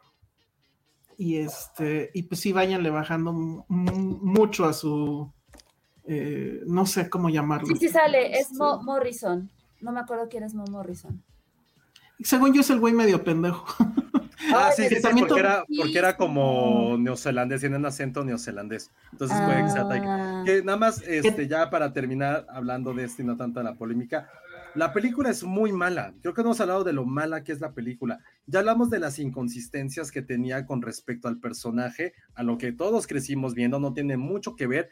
Incluso saben que, no sé si se dan cuenta que vos hablaba muy como muy literal, como Sí. que decía, hola mi amigo porcino.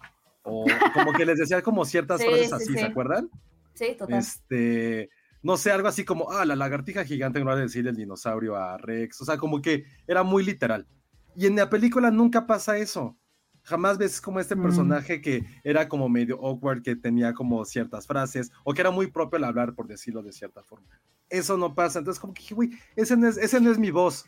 Ese no es mi voz. Exacto. Lightyear". Ah, y Eh, es que, es que es eso, si ya tenemos ese personaje en nuestros corazones, creo que eso a mí es lo que, lo que me hacía ruido desde que la anunciaron, este, que dije, pero ¿por qué? O sea, tenemos un boss que es este juguete, que, y que además parte de la identidad de este personaje era justo su condición de juguete, ¿no? O sea, todo esto de- que hacía de, de que, que el, el arco que él pasó como para aceptar que él era solo un juguete es precioso. es No, uno y de los aparte esta arcos onda más de que- bonitos.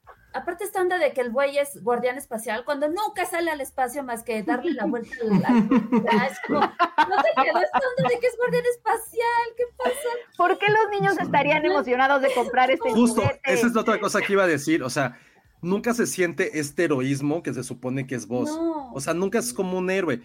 Eh, de hecho, la película a mí se me hizo como un rip-off de, de- de Star Wars. O sea, tenías a Buzz Lightyear, pero tienes al, al Sox, que es como un Artu chingón.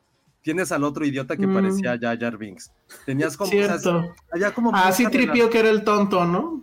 No, ese es como Jar Jar, más bien. Ese es el. Ah, sí, ese es. Porque es que todo se le caía y era como, ¡ay, todo se me cae! Soy un lápiz, idiota". mi lápiz. ah. Ay, lo del lápiz, güey. sí. Cuando tira Sox, ahí me desespero. Dije, ay, no, no, no, ya, ya, no toques nada. Sí, eso, Ay, sí. y también siento que es algo muy triste, no sé cómo ven ustedes de Pixar, ah, no sé en qué momento se rompió esa relación de Buzz Lightyear y Pixar. En la 1 y la 2, él era un personaje principal, en la 2 él es realmente el personaje principal, él es el que dice, güey, vamos a rescatar a Woody, la chingada. ¿no? Sí. Y en la 3 se reduce como a un mero entretenimiento porque se vuelve la parte española, ¿no? Y que es como cagado. Qué Y en la chistoso. Bueno, cuatro- está cagado. Y en la 4 completamente lo eliminan. Lo Nada. eliminan, no Nada. nada. Y ya ahorita Eso me- fue como eso de, güey, ya, me- ahorita me fue ahori- Me súper enojó que en la 4 no estuviera Buzz. Ay, la 4 enoja totalmente toda la película, Penny, toda. Y, a- y al final, eh, eh, y al final el asunto es que todo esto se ve como un eh, intento desesperadísimo de Disney Sí. por seguir eh, explotando la franquicia. ¿no? Pero O además sea, siento que es un intento eh, innecesario en tanto que Pixar sigue teniendo un- o sea, grandes artistas y grandes contadores de historias. O sea, eh, lo que pasó con Red, a mí la verdad es mi película favorita de. Pixar en años, ¿no? O sea, Sí, como que siguen teniendo, siguen teniendo esos talentos, ¿no? En ese caso es, es, pues un grupo de chicas, bueno, mujeres, este, animadoras, o sea, como que siguen atrayendo ese tipo de talentos, como que no veo la necesidad, creo que no le, nunca le vi la necesidad a esta película como de ser. Ya sé que ninguna película es necesaria y podemos entrar a ese debate, pero, pero hay películas que se ven todavía menos necesarias, ¿estamos de acuerdo? Que se Sí. sienten como, pudieron ser un mail, pudieron ser un corto, o sea, creo que un corto de voz, ok, ¿no? Que ya hay muchos Bueno, bueno, cortos de Toy Story que son buenísimos, Sí. buenísimos. Pero Aquí dicen, vamos a hacer un corto de la película en la que se inspiró este Mira, juguete. ándale. No, bueno, Aquí lo que dice Antonia Merreyes dice, subieron un mini documental a Disney Plus que además de Ah, sí. todo el inicio y media trama, justifica por qué cambiaron la personalidad de voz respecto al juguete. Pero es que. Y bueno, que no está Tim Allen también, que eso, sí. Es, eh, ahorita estaba viendo aquí. la película de voz está cayendo con estilo en taquilla. Sí. Cae con estilo. Ay, Bravo, bravo. Bueno, pues eso creo que es todo lo que tenemos que decir ¿qué más? respecto a la película de la polémica. Ay, qué Que, que sí, sí es muy triste, ¿eh? o sea, es muy triste porque además es negar una realidad que ya está y que tus no, hijos no. en algún momento se van a enfrentar a ello y, y, y qué.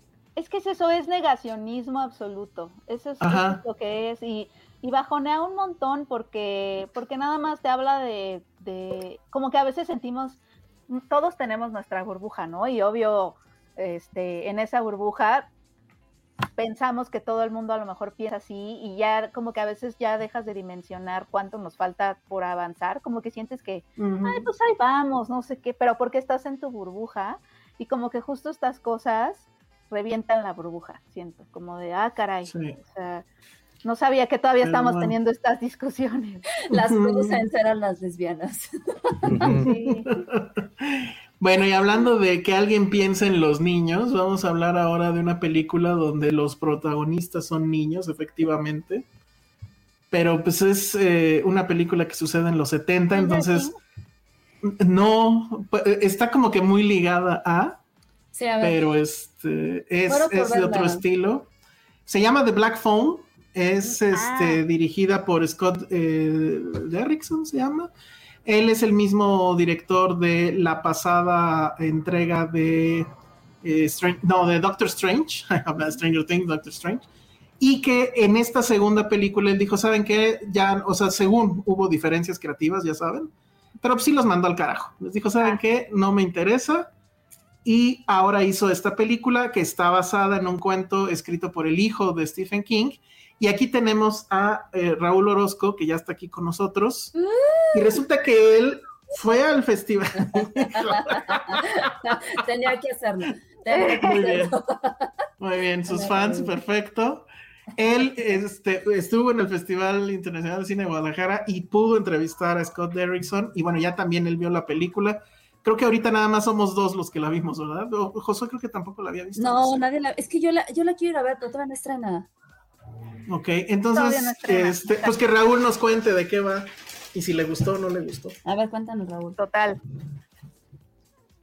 Y, creo que tiene el delay del planeta, Raúl.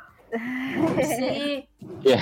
¿Qué onda? Hola, hola, Ale, Penny, Elsa, todos, ¿cómo están? Hola, hola. Hola. Cuéntanos qué tal. Pues me fui Penny de guerrero de la prensa. Ah, muy bien. aplausos, aplausos. Sí, ahí, ahí fui a ver precisamente, como dirían los clásicos, en el marco del Festival Internacional de Cine de Guadalajara. Ah, muy bien. Fui a ver eh, precisamente. Exacto. Ay, esa está complicada, ¿eh? Decir carta de amor, ¿a qué sería? No, no, no, no, no, no. bueno, ahí sí no la he visto, pero sí. Es, que está de pesadilla esto, pero bueno, continúa.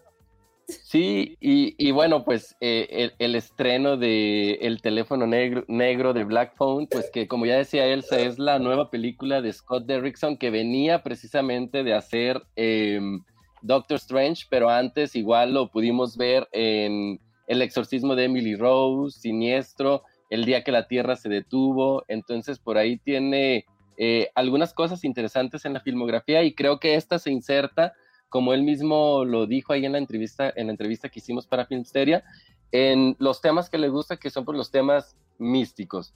Entonces, si nosotros vemos el tráiler, lo que, lo que, de lo que sabemos que va la película, porque veo a la gente muy emocionada con el tráiler y con toda la publicidad que hay en, en las calles en la película, y están esperando una cosa oscura, que realmente lo es, porque ahorita vamos vamos a explicar por qué, pero creo que la película toma un camino distinto del cual todos estamos pensando por el cual iba a ir. ¿De qué va la película? Estamos situados en el norte de Denver en 1978 eh, y lo que sabemos es que empiezan a desaparecer niños.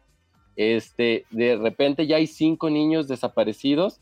El sexto niño desaparecido es nuestro protagonista, el personaje se llama Fini, hay un niño este, encantador. Creo que el cast de los niños en general está, está muy bien, creo que todos se llevan una gran parte de la película.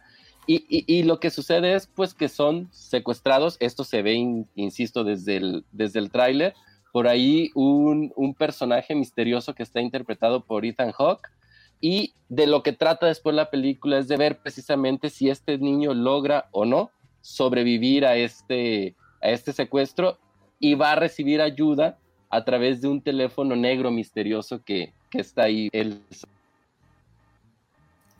Eh, la, la, historia, eh, yo bueno, eh, estaba yo viendo ahí unos videos y al parecer sí hubo un caso pues prácticamente idéntico de, un hombre que, secuestraba.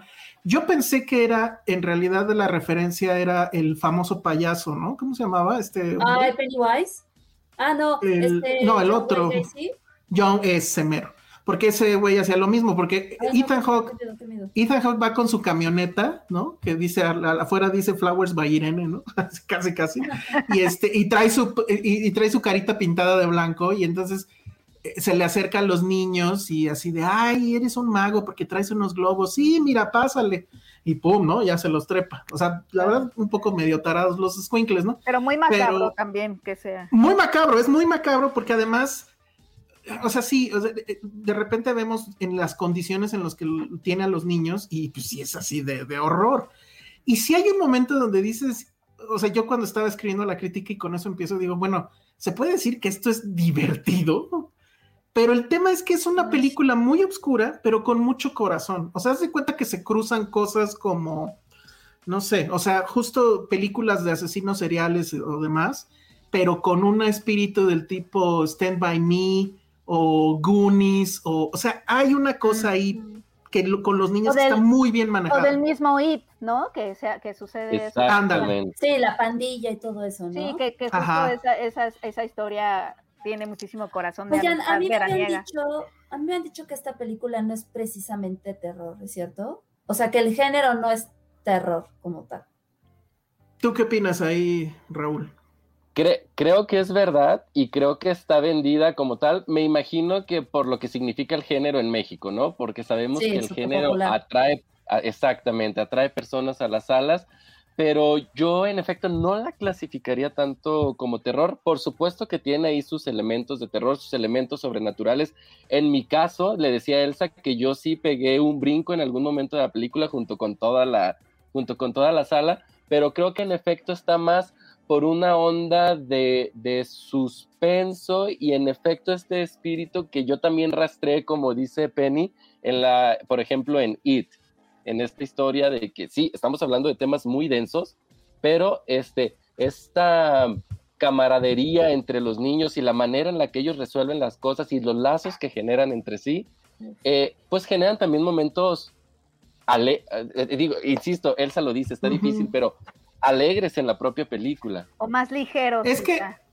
Sí, es que lo que pasa es que la película te la venden de terror, la verdad es que es poco, o sea, a la gente le encanta aquí en México, le encanta que le espanten y siempre les encanta el jumpscare, ¿no? Así de estamos tranquilos, ¡Ah! ¿no? Que gritan y todo, eso les mama, ¿no? Hay ciertos momentos, hay ciertos momentos así, pero la verdad es que la película se va transformando poco a poco en una película de venganza, de hecho. Ah, Y funciona, y funciona porque los niños, o sea, te van presentando al inicio de la historia los niños. Hay un niño mexicano que además es el, es el cabrón que le sabe romper su madre a los bullies. Y hay un momento donde, en serio, sí está brutal el güey, porque sí se los madrea con todo. Y justo le enseña al protagonista de, güey, tienes ya que empezar a, saber defenderte porque un día te va a cargar la chingada. Es y es un poco lo que... Sí, me suena mucho ahí porque ni también se organizan para matar al payaso.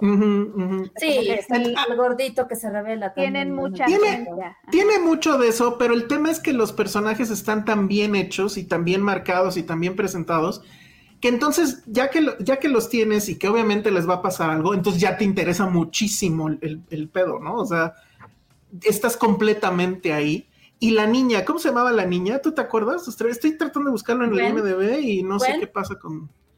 Ajá, pero la actriz, no sé, es la hermana del, protagonista. Se roba la película. Madeleine McGraw. ¿Estás de acuerdo? Ándale, justo. Y es que ella es mal hablada, pero religiosa, pero. Ay, qué o sea, defiende al hermano. Este, pero además tienen un papá fatal, ¿no? De los peores papás del cine. Exacto. Este, pero es buenísima, porque además también, y eso viene en la entrevista este, de, Raúl, ella también en algún momento empieza a dudar de Dios, ¿no? Pero de una manera muy chistosa. Este, bien, la verdad, sí es una sorpresa. Eh, tiene sus excesos, no excesos, sino tiene sus clichés y sí, yo la pongo como un palomazo. Es un palomazo de fin de semana de que tienes que comprarte tus este, palomitas y tu refresco gigantes y te la pasas bien. Justo eso es lo raro, ¿no? Que te la pasas bien en una película que habla al final de un güey que secuestra niños y los mata además, ¿no? Ay, no sé qué estaba escuchándose ahí, pero bueno, déjenme porque además el, tema del abuso está presente desde el hogar de estos niños y por supuesto cuando llega el tema de, The Grabber, que es el, personaje protagonizado por Ethan Hawke, pero me, parece, Elsa, y no sé si tú coincidas, que el planteamiento de la película lo hace muy bien. Digo, ya dejabas ver alguna de esas situaciones cuando dices que nos empezamos a encariñar con los personajes. El desarrollo atrapa, pero creo yo que donde se empieza a desdibujar un poco la película es rumbo a su tercer acto. Creo que yo que la, la solución ahí termina por no convencerme en lo personal. Sí, ya, ya al final ya hay cosas que sí dices, ay, no mames. pero te lo estás pasando también y quieres ver ganar a todos que dices, venga, o sea, adelante. La verdad es que está muy buena. Es de esas películas que cuando salgan en la tele le vas a dejar, o si te la pasan en el camión, la vas a disfrutar un chorro. Y está muy bien. Sí, es un poco una sorpresa. Yo no esperaba absolutamente nada, pero a mí, a mí me gustó mucho. Y a ver, estuviste con Scott Derrickson. La entrevista, ahorita ya tenemos un primer fragmentos que están en nuestra cuenta de TikTok y hay para que lo chequen y ya mañana va a salir la, la, entrevista completa. Pero pues, ¿qué tal él? O sea, te habían dicho que andaba medio serio, pero tú lograste que te contestara. Le, le sacaste una sonrisa. Sí, casi, casi, ¿no? Sí. Sí, de, hecho, pues ya sabes, cuando era, digo, no sé si me escucho, perdón. Sí, sí, te pausaste un poquito, pero ahí estás. Ah. ah bien. Sí, decía que justo como eh, dos entrevistas antes de que tocara la mía, sale alguien todo eh, triste y decepcionado diciéndole a los demás, este, oye, Scott está muy seco, está contestando muy corto, entonces a ver, a ver cómo les va.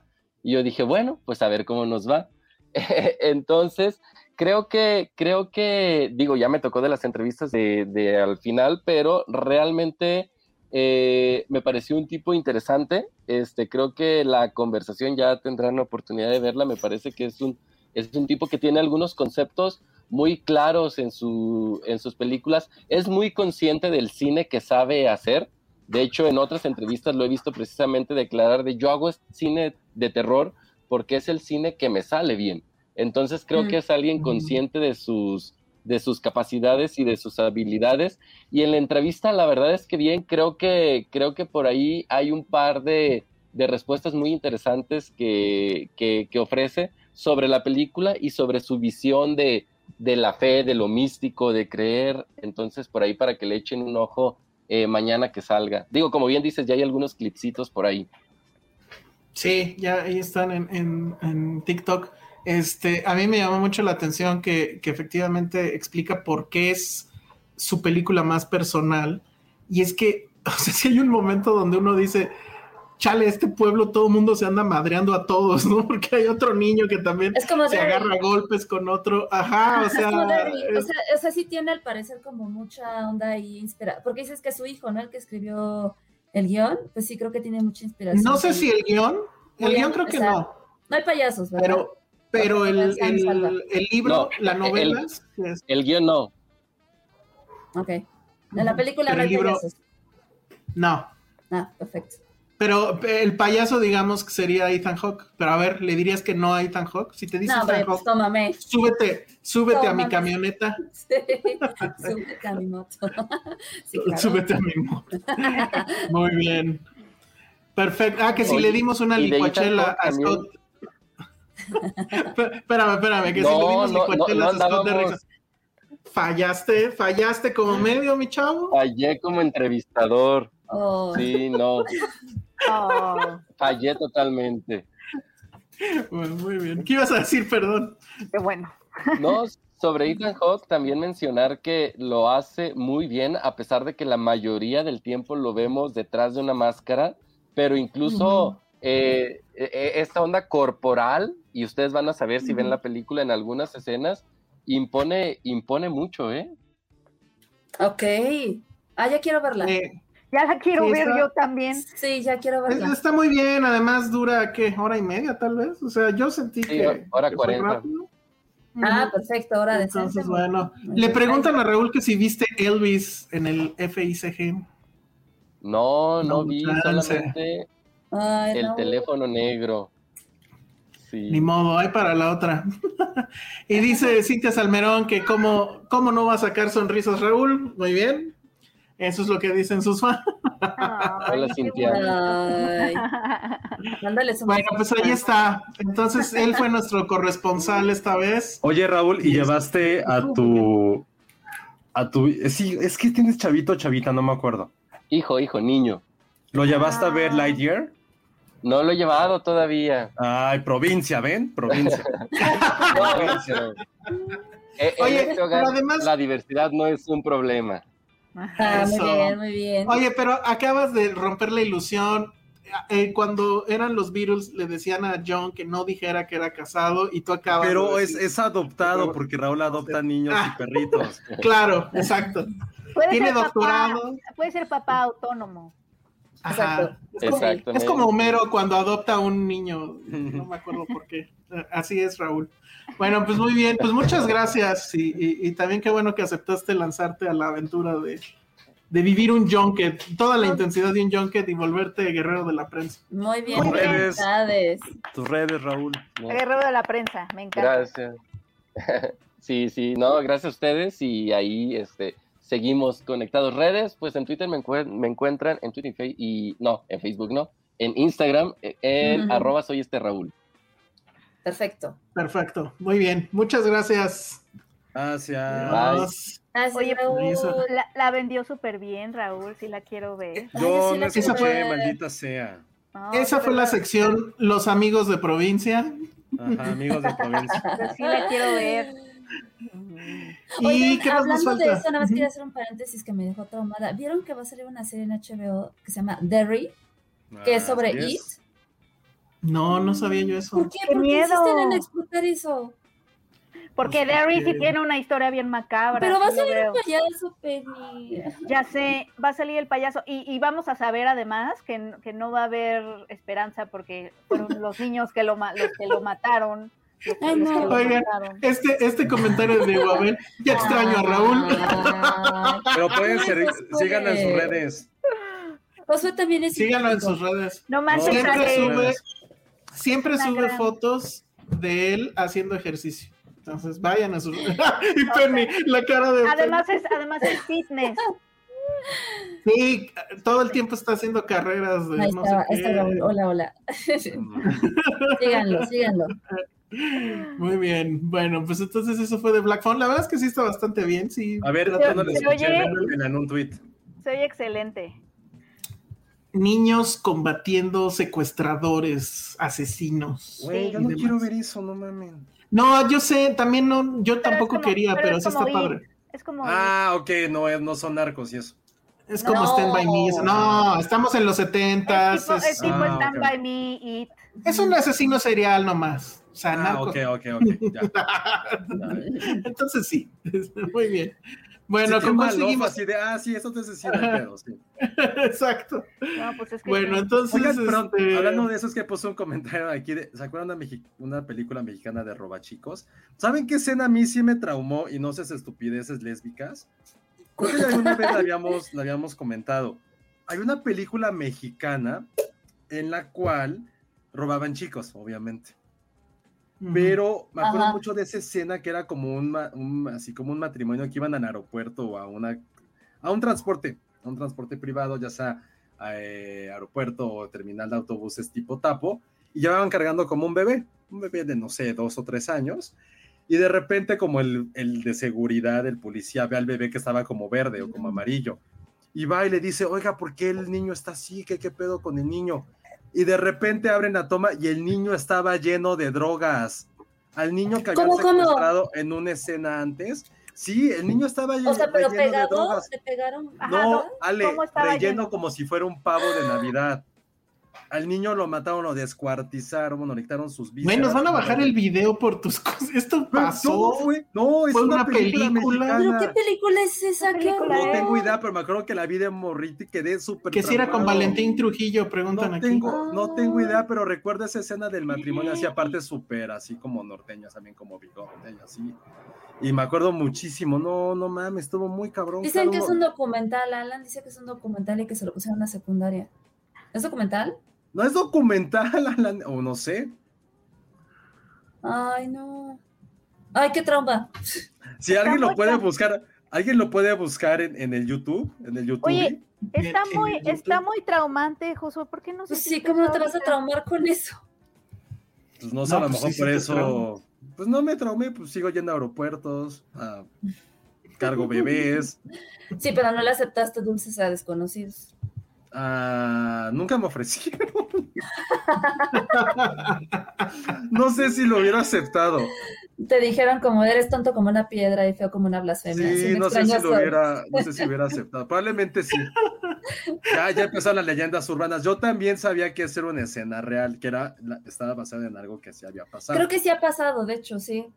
Sí ha pasado. Qué horrible. ¿Por qué, ¿Por qué me trauman de esta forma? Para que vean que vean sus, para que vean cómo mis papás me dejaban ver cualquier estupidez.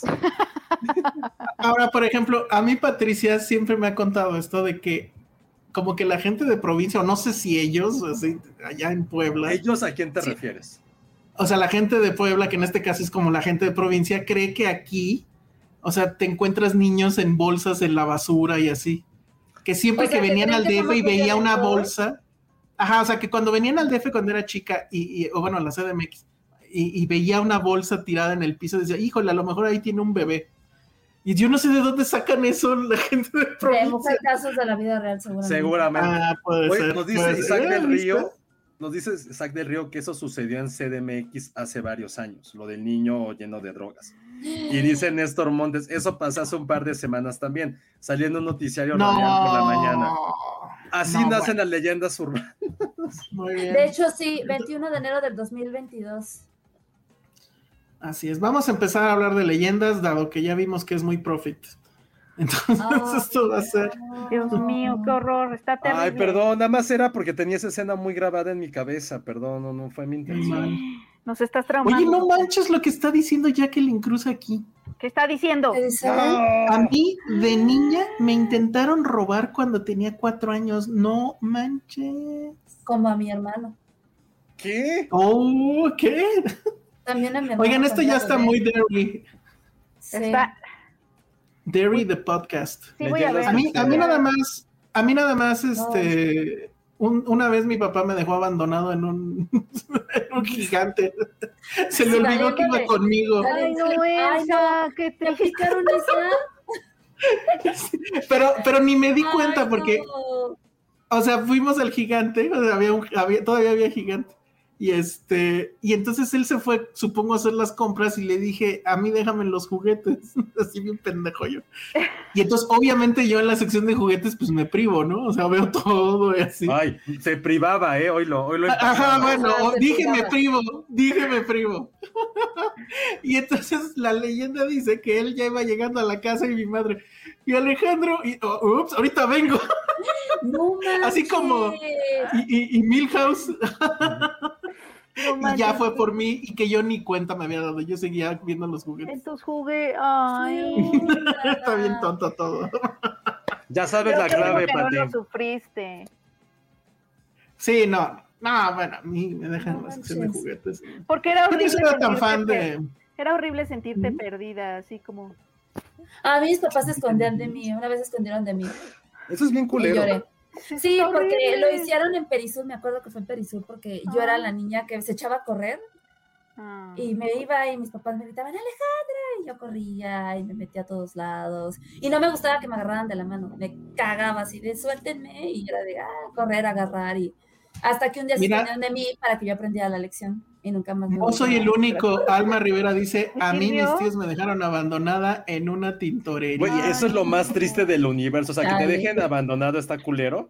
Oye, pero en una ¿quién- tintorería es que realmente no te querían. ¿cuándo fue? ¿Quién me contó la historia? ¿Alguno de ustedes me contó la historia del papá que dejó abandonado a su hijo en un funeral, en una funeraria? Ah, Alguien- Alguien Alguien nos lo. Es, es alguien un- aquí lo comentó. ¿Es una Sí. película o alguien nos lo contó? Pero que se quedó toda la noche con el cuerpo de alguien. Creo que fue un- alguien en un comentario cuando hablamos. Sí, Creo alguien que lo sí, dijo. y también sale en mi primer beso cuando hablan de, de, sexo, de una anécdota de Fue eso. mi primer beso, entonces. ¿Fue mi También en Home Alone. En Home en también Home lo dicen. Ah, en ¿Lo Home Alone. dicen? Ok. Entonces no, Sí. entonces no Dice- fue real. Cintia está Ah, dice-. A ver, es que este ¿qué dijo momento, Cintia? No a lo mejor Cintia tiene. Ah, claro, porque Cintia debe de saber si alguien lo comentó aquí. Dice, cuando Ah. estuve internada tenía como cuatro o cinco años, mi mamá bajó a comer y cuando regresó una señora ya decía que era su hija y me estaba cuidando. Órale, qué qué pedo. Hashtag, hashtag madres paralelas. ¿Qué Néstor. Montes, yo me perdí en una visita a Chapultepec, estuve perdido como por dos horas, madres. Rocío González, yo me perdí en SeaWorld, le arruiné la mitad del día a todos. O sea, ¿qué pedo? Todo el mundo se perdía ¿sabes a los siete. Sí te lo arruina, sí te lo arruina. Mi hermano el Claro. tonto en Perisur, este, se fue caminando como tonto, así, a- tocando el barandal del piso de arriba, así, y se fue. Y se fue, y bien tonto. Y, y obviamente mis papás, o sea, ya después así, y, y yo, me acuerdo que yo no estaba ni un poquito asustada, nada más pensaba como de qué tonto es. Y este, y Pues de niño no dimensionas. Le- lo encontraron así, él seguía así, kilómetros así.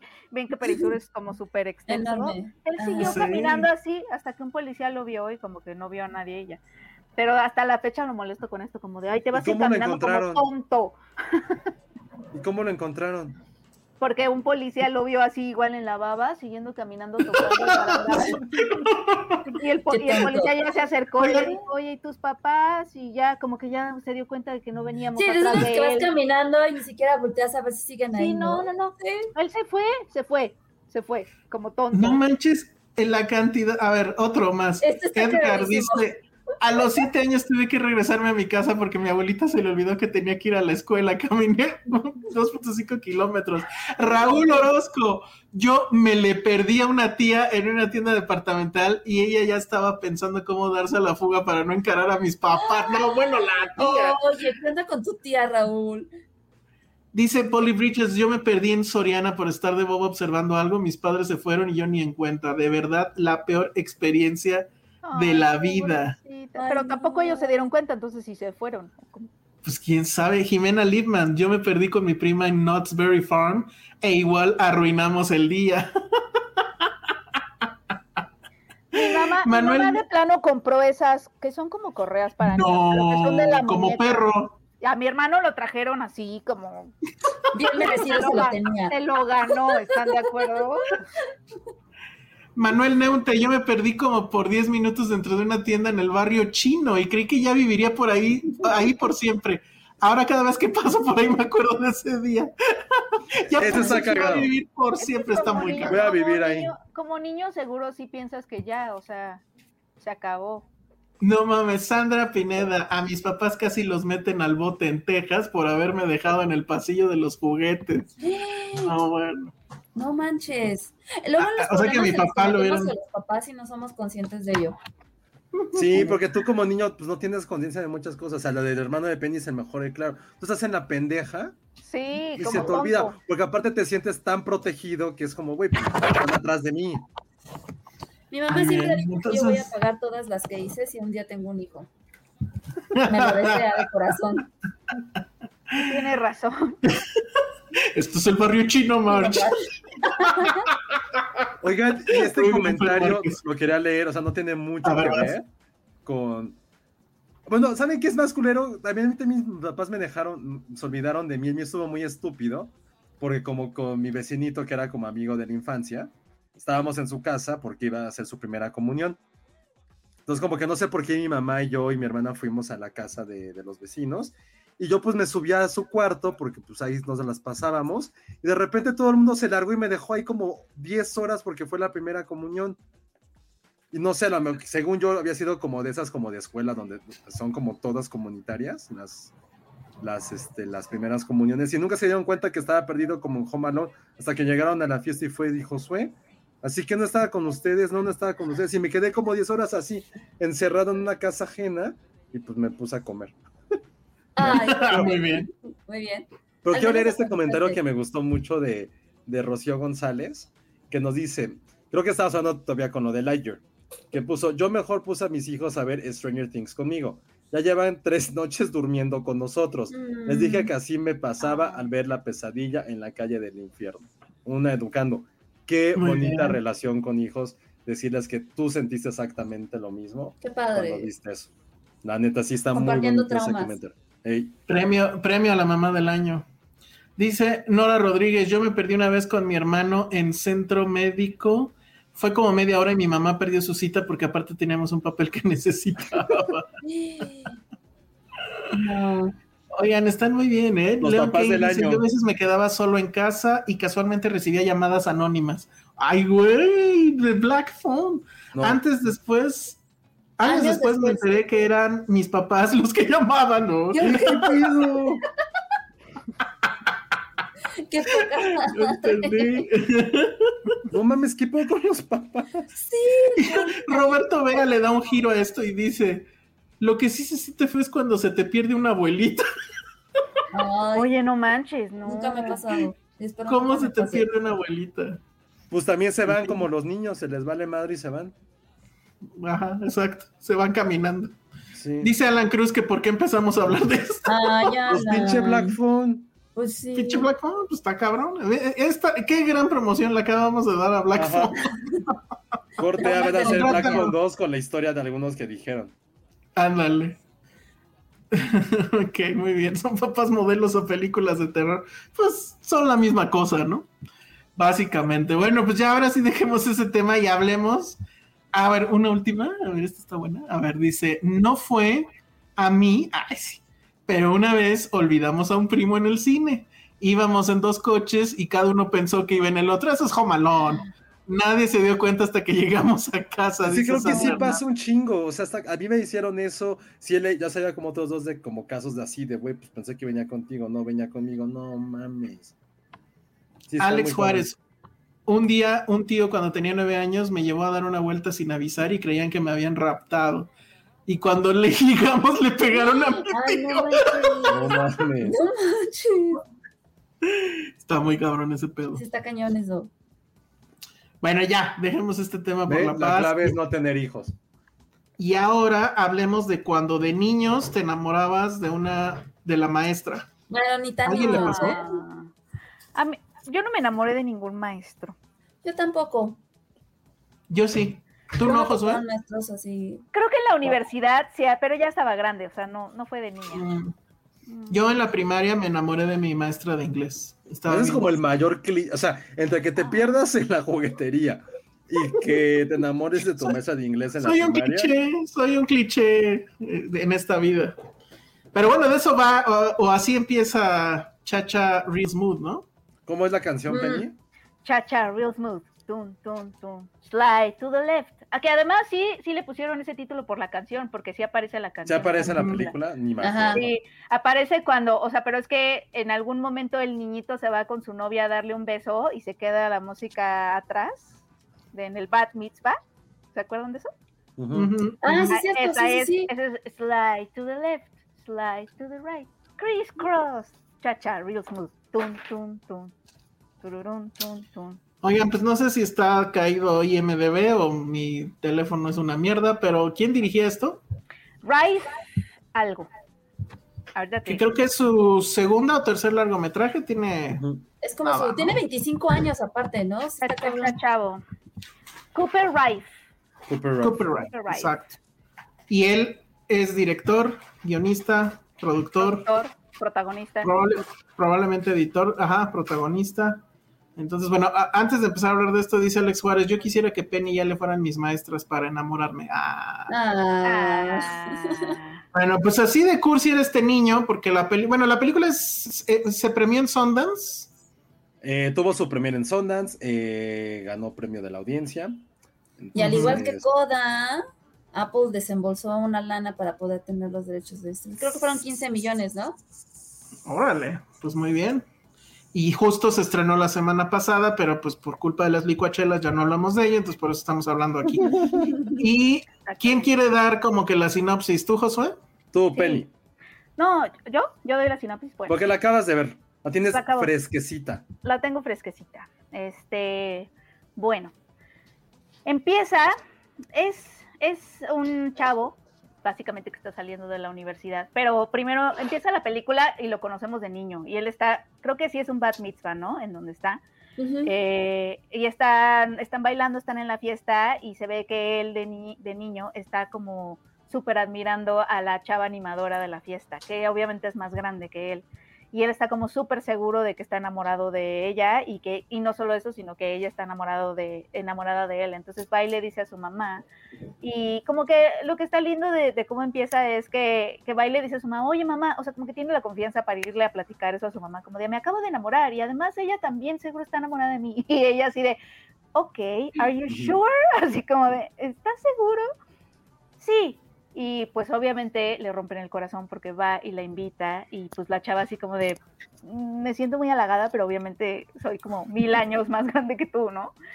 Y se va como triste y como que es su primer corazón roto. Y entonces corte a 10 años después, lo conocemos y empieza, bueno, es que estoy como súper pelando los ojos porque a mí no me gustó nada.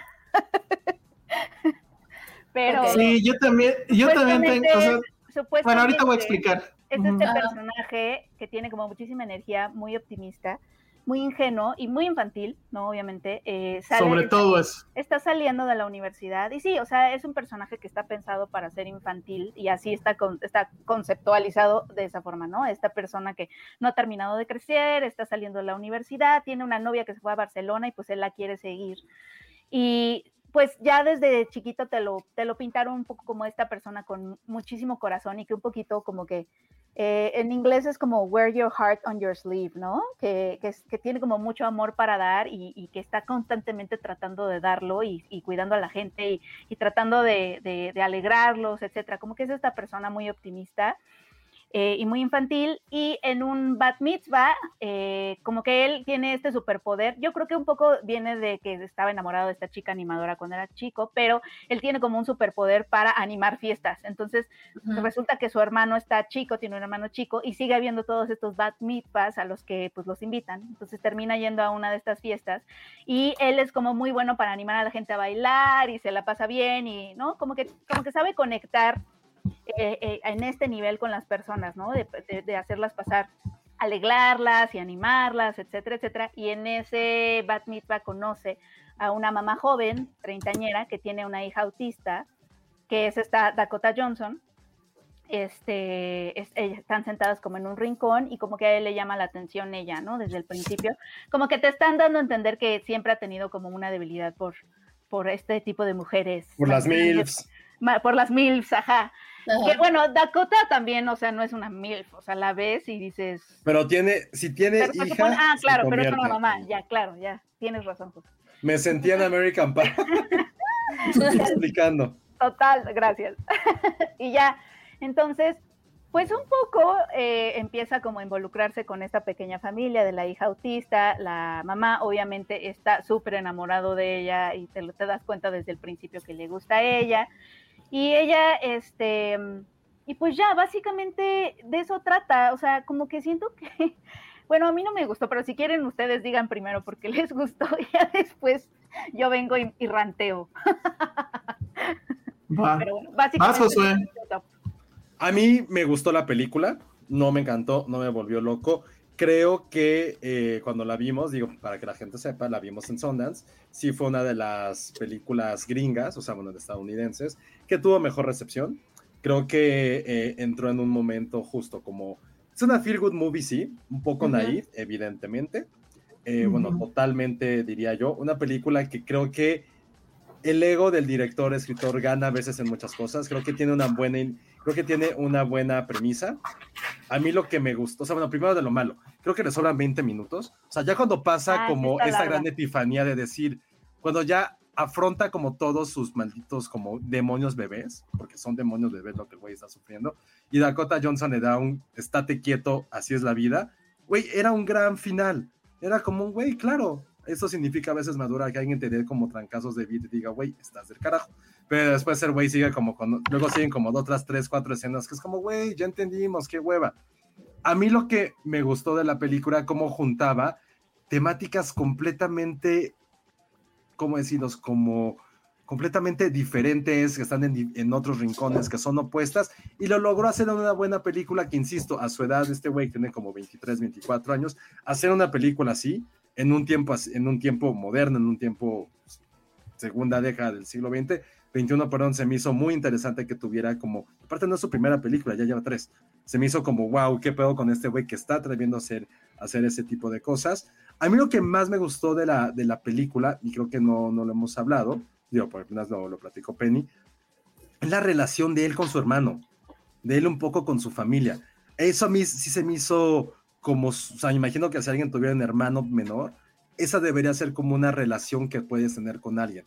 Una, una parte de tú eres un pobre diablo, no sabes qué vas a hacer en tu vida, pero algo sí sabes, que es cómo querer a tu hermano, cómo querer a tu familia. Creo que ese es como lo que me gustó mucho de la película, es cómo tomas esas pequeñas fortalezas de alguien que realmente no tiene ningún sentido de vida y logras decir, güey, fue como digo, es un mensaje muy naif, insisto, es un mensaje bastante optimista, que yo no soy fan de ese tipo de películas, casi, casi como, como las canciones optimistas ni las películas optimistas me gustan, pero esta dije, güey, está padre cómo logró conceptualizar que las pequeñas virtudes que tenemos, cómo nos pueden hacer no solamente destacar, pero encontrar como un leitmotiv en nuestra propia existencia. Creo que eso para mí fue como un mensaje de decir, güey, tu vida es un desmadre, estás haciéndote amigo o amante de una mujer que es sumamente complicada, que tú no estás aquí para rescatarla. Y creo que hay un momento en que el güey se siente que la va a rescatar así de, oh, yo te voy a cambiar, mami. No, güey. Ella no necesita que tú la vengas a rescatar.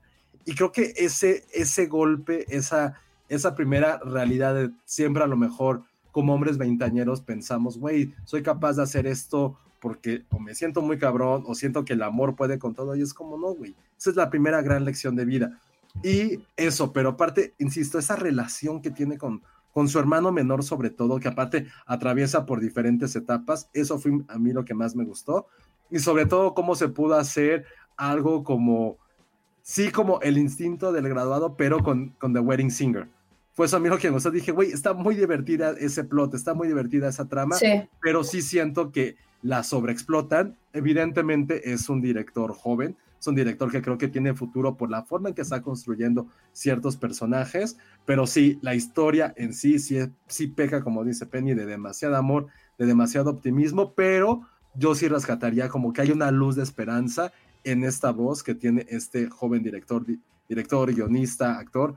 Me gustó eso, creo que podemos ver algo interesante de él. Ah, yo por lo personal sí lo va a tener como como de los pocos directores en el radar. quiero tenerlo como, ajá, justo con el radar en la mira. Entonces, de eso trata, cha, cha, cha, o más bien no de eso no trata, fue a mí lo que me gustó, lo que sentí sumamente forzado y que también creo que vale mucho la pena poder verla para tratar de entender cómo, no es una, no es una película, eso sí creo que me hubiera gustado a lo mejor llegar a ese punto de decir, es una película que está reflejando quizá como ciertas cintas que sí tratan de hacerlo, o que bueno, a lo mejor no lo plantean, pero lo logran, como esas cosas de, güey, ¿cómo está la gente veinteañera o posgraduada en una sociedad también post pandemia, donde hay muchísimas dificultades? Eso creo que nunca lo plantean. Creo que es una película que pudo haber pasado en, cualquier época y tal vez eso me hubiera gustado a mí ver, porque también estaba apostando por eso. Si eres una voz joven, una voz fresca, que, que nadie de tu generación quizás está haciendo ese tipo de cine, ¿por qué no tomas esa batuta, esa rienda de decir, güey, esto puede estar pasando y dice, no, no que seas la voz de tu generación, pero que sí sea algo que pueda reflejarlo y quizá eso me hubiera gustado, pero en sí, de cinco estrellas, me iría con 2.5. 2.5, maybe rayando con 3, maybe rayando con 3, pero no es una mala película, pero sí, eso la arruina completamente los últimos 10 minutos. Creo que hubiera cerrado de una forma muy adecuada. Estaba leyendo que incluso mucha gente la cataloga como una de las mejores películas de 2022 y yo ah, creo que coincido, de hecho, te lo juro, lo, sí lo vi y sí coincido. A, mí, por ejemplo, tampoco me encantó ni me voló la cabeza, pero creo que sí Dakota Johnson ha estado haciendo como cositas bien interesantes y al igual que el director, a ella también la traían, la traían el radar. Creo que a mí de lo que me gustó de la película fue precisamente ella como en este papel de un personaje que no se permite ser feliz, porque también se encuentra como atrapada en el, en el querer tener como esta eh, seguridad para su, para su hija, ¿no? Que tiene autismo y que creo que la, la, actriz de hecho es autista en la vida real.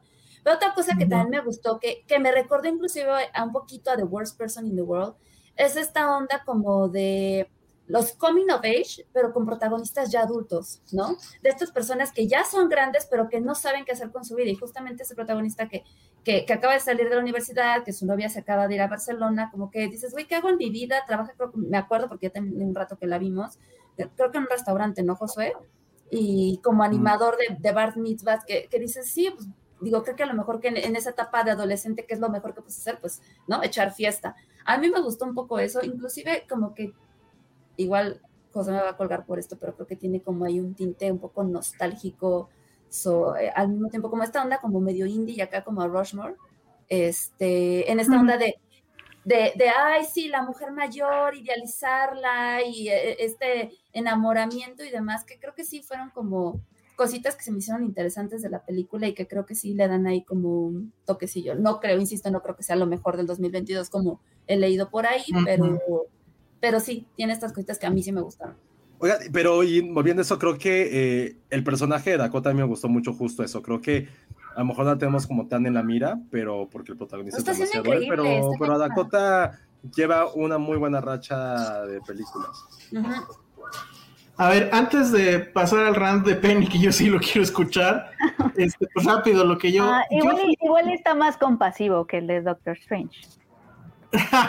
Muy bien, es la sección Penny destruye... Sí, pero, pero no, no, no, no va a estar al nivel de Doctor Strange, porque sí, tengo, tengo un soft spot por cine independiente. Muy bien. Yo pasé por un rango de, de emociones. En principio me había gustado mucho pero cuando empecé a escribir sobre ella me di cuenta que sí había muchas broncas. Y a mí me gustó mucho porque sí reflejó una, un momento de la vida que, o sea, eso sí lo viví, vamos. Y es esta cosa que es estupidísima, y ahora pues sí lo puedo decir tal cual. Efectivamente, de, de como querer rescatar a alguien o querer este, volverte el héroe y jugar al héroe y creo que la película en cierto sentido es muy honesta porque efectivamente ya entiendes por qué te pone esa primera escena donde él se enamora de alguien mayor. Porque al final el tipo sigue siendo un niño. Y, sí, sus actitudes son así, sus diálogos son así. Pero por ejemplo, bueno, sí, sí. Lo que está padre es el momento en que se da cuenta, cuando le llega así como el clic, es con la parte del hermano. Que es como, sí, no puede, Pero siento que no, siento que al final no es contundente en eso. Es contundente en el sentido de que yo dije, híjole, si lo dejan ganar, entonces sí, ya esto ya se fue al diablo. Pero no, o sea, no, digo, eso es un poco un spoiler, pero, o sea, no le va a salir su truco, pero siento que tampoco hay este tema de que vemos que efectivamente maduró o algo, o sea, creo que él sigue siendo básicamente el mismo tipo. Totalmente. Y, y ahí pues ya dije, bueno, o sea, en un principio sí me atrapó un poco porque sí yo hice esa estupidez. O sea, yo hice eso de querer ser Superman con alguien. Entonces, pues evidentemente te reflejas. Pero ya después lo piensas y ya a la distancia, pues sí dices, no mames, o sea, sí estás bien pendejo. Y creo que esa reflexión no te la da la película. Y yo lo que me quedé pensando al final es, creo que sí ya hay un problema con el, este tipo de cine indie, porque se supone que el cine indie era la respuesta a todas estas cosas que hacía Hollywood, que era eh, eh, historias llenas de magia y de romance y de cuestiones imposibles, y era no. O sea, nosotros seres comunes y corrientes también tenemos este tipo de historias, pero son así, son más parques, son más down to earth. Y este tipo de películas lo que siento es que glorifican este pedo, ¿no? El glorifican el, no mames, me voy a enamorar de la MILF, pero además es Dakota. Y así, güey, eso jamás va a pasar. Pero, además, Elsa, pero además Elsa se supone que ella está deprimida y se ve como Dakota. ¿no? Como Dakota, Johnson. Súper sexy, siempre. Misteriosa, con un aura. Habla así cada vez que habla y todo es como... Me siento muy bien cuando estoy con Oye, pero yo, recuerdo, perdón, recuerdo que tienen una plática ellos en la cocina. Sí. A mí me gustó mucho esa plática. No, perdón, perdón. No recuerdo qué es lo que platican, Penny, tú, tú la acabas de ver. Pero recuerdo que cuando vi esa escena ellas están platicando en la cocina después de que él la lleva a su casa, sí se me hizo una súper, un unos súper diálogos. Perdón, no lo recuerdo ahorita, lo vi hace 6, 7 meses, pero esa la recuerdo y fue cuando dije, güey, esto me está gustando. Cuando vi esa plática en la cocina, no recuerdo bien, sí está hablando ella de cómo se siente, de cómo siente ella lo que es la depresión. Creo que dice algo así. Ah, sí Algo de que no, te, no sabes cómo sentirte viendo, no recuerdas lo que es no estar triste. Algo así. que evidentemente a mí siento que eso fue como, puta, ¿cómo logro unir las historias? ¿Cómo hago para que ella se enamore, bla, bla, bla, o que caiga y pase la historia? Es por la depresión, pero creo que esos pequeños guiños, por eso digo, creo que hay algo en potencia en este güey. Encontramos muy buenas cosas. Creo que eso es lo que, o sea, que hayamos, no sé si la intención, no la sé, porque insisto, me gustaría volver a verla. No sé si la intención era como decir si el güey creció. A lo mejor no era tampoco la intención. Te insisto, yo para mí tiene ese crecimiento, no sé, es un crecimiento tal cual que tiene que ser visto en la pantalla. Pero, no, pero el hecho de que el sentimentalismo que te está proponiendo la película es que te está diciendo que hay un cambio contundente que tú no. Ah, ok, ok, ok. O sea, como que el problema de la película es que ella misma se está vendiendo con todo este sentimentalismo súper que te quiere hacer sentir como que lo que le está pasando o, o ese arco que él está viviendo está muy cañón. Y el problema es que nunca ves a él, o sea, las, él no tiene nunca consecuencias de sus defectos, nunca. O sea, él es súper infantil, súper, súper ultra infantil, súper ensimismado, porque en ningún momento piensa en, la, en lo que están viviendo internamente o lo que quieren internamente los demás, como que él piensa que él está viviendo su historia, ¿no? Este, y, y pero justo las o sea, como que las consecuencias no son proporcionales a los defectos que él, que él, que, que, que él tiene y, que, y por eso entra ahí lo que dice Elsa, de que están glorificando y romantizando esa forma de ser un poco, este, porque no, no es tan contundente como el estate quieto, ¿sabes? Porque él es tan adorable, tan optimista, tan bueno, pues, que realmente, o sea, no le ves ningún problema, ¿no? O sea, como que es, es como es como un gatito, ¿sabes? Como el gatito de Shrek que tiene. Bueno, pero al final no se queda con la chica. No, no, no, o sea, se tiene. Spoiler. Pero el problema ah. es que creo que es creo que el punto es ese, como que las como que es una película que tiene elementos padres, o sea, de creo que lo que a mí me pasó con la película es que sí es como, como le pasó a Elsa, sí es una película que de primera instancia te atrae, ¿no? Como que tiene como en la fachada, ¿no? Como un, como si fuera el mar bonito, como de,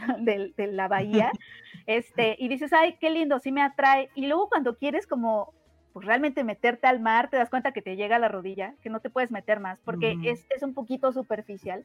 Entonces, lo que, lo que le sucede a la película es que se, que, se, o sea, como, como se queda como en esta superficie todo el tiempo de este arco que quiere proponer a su protagonista, este, de pronto ya todo lo que te quiere vender se siente un poco falso. O sea, a mí lo que me pasó es que la sentí un tanto falsa, pero creo que es una falsedad que viene de inmadurez, o sea, de que el director si está todavía chavo, creo que le serviría mucho colaborar, ¿sabes? Con otras personas, con otros guionistas, porque entiendo que él protagoniza, produce, escribe, bla, bla, bla.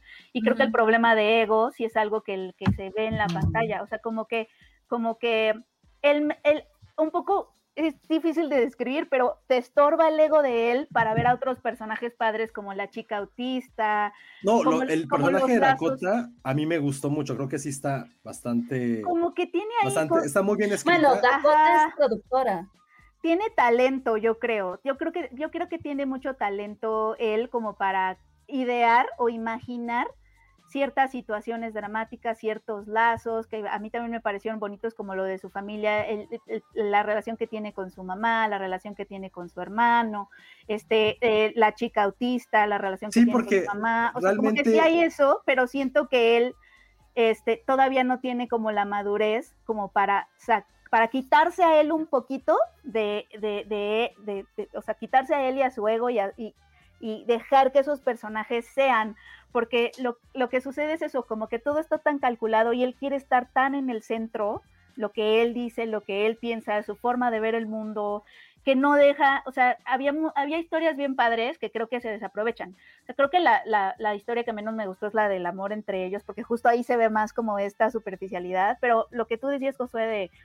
El, la, o sea, la relación entre hermanos estaba bonita, la relación con su mamá, como que había otras cosas en donde había como mucho más como carnita, pero él, ajá, pero como que él siempre estaba un poco en, creo que le serviría muchísimo a ese director, que creo que sí tiene talento, colaborar con otras personas, creativamente, a nivel creativo.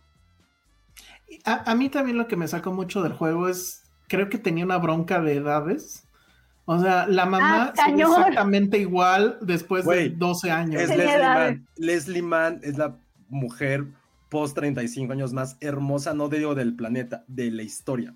Por eso, pero Leslie entonces Mann. ya estamos Bueno. hablando, ya estamos hablando, ya no es indie, ya estamos en Hollywood. Luego él, la verdad es que yo, o sea, me dicen que tiene veintitantos, yo lo vi como más grande. Sí, Y ya se veía Rucón.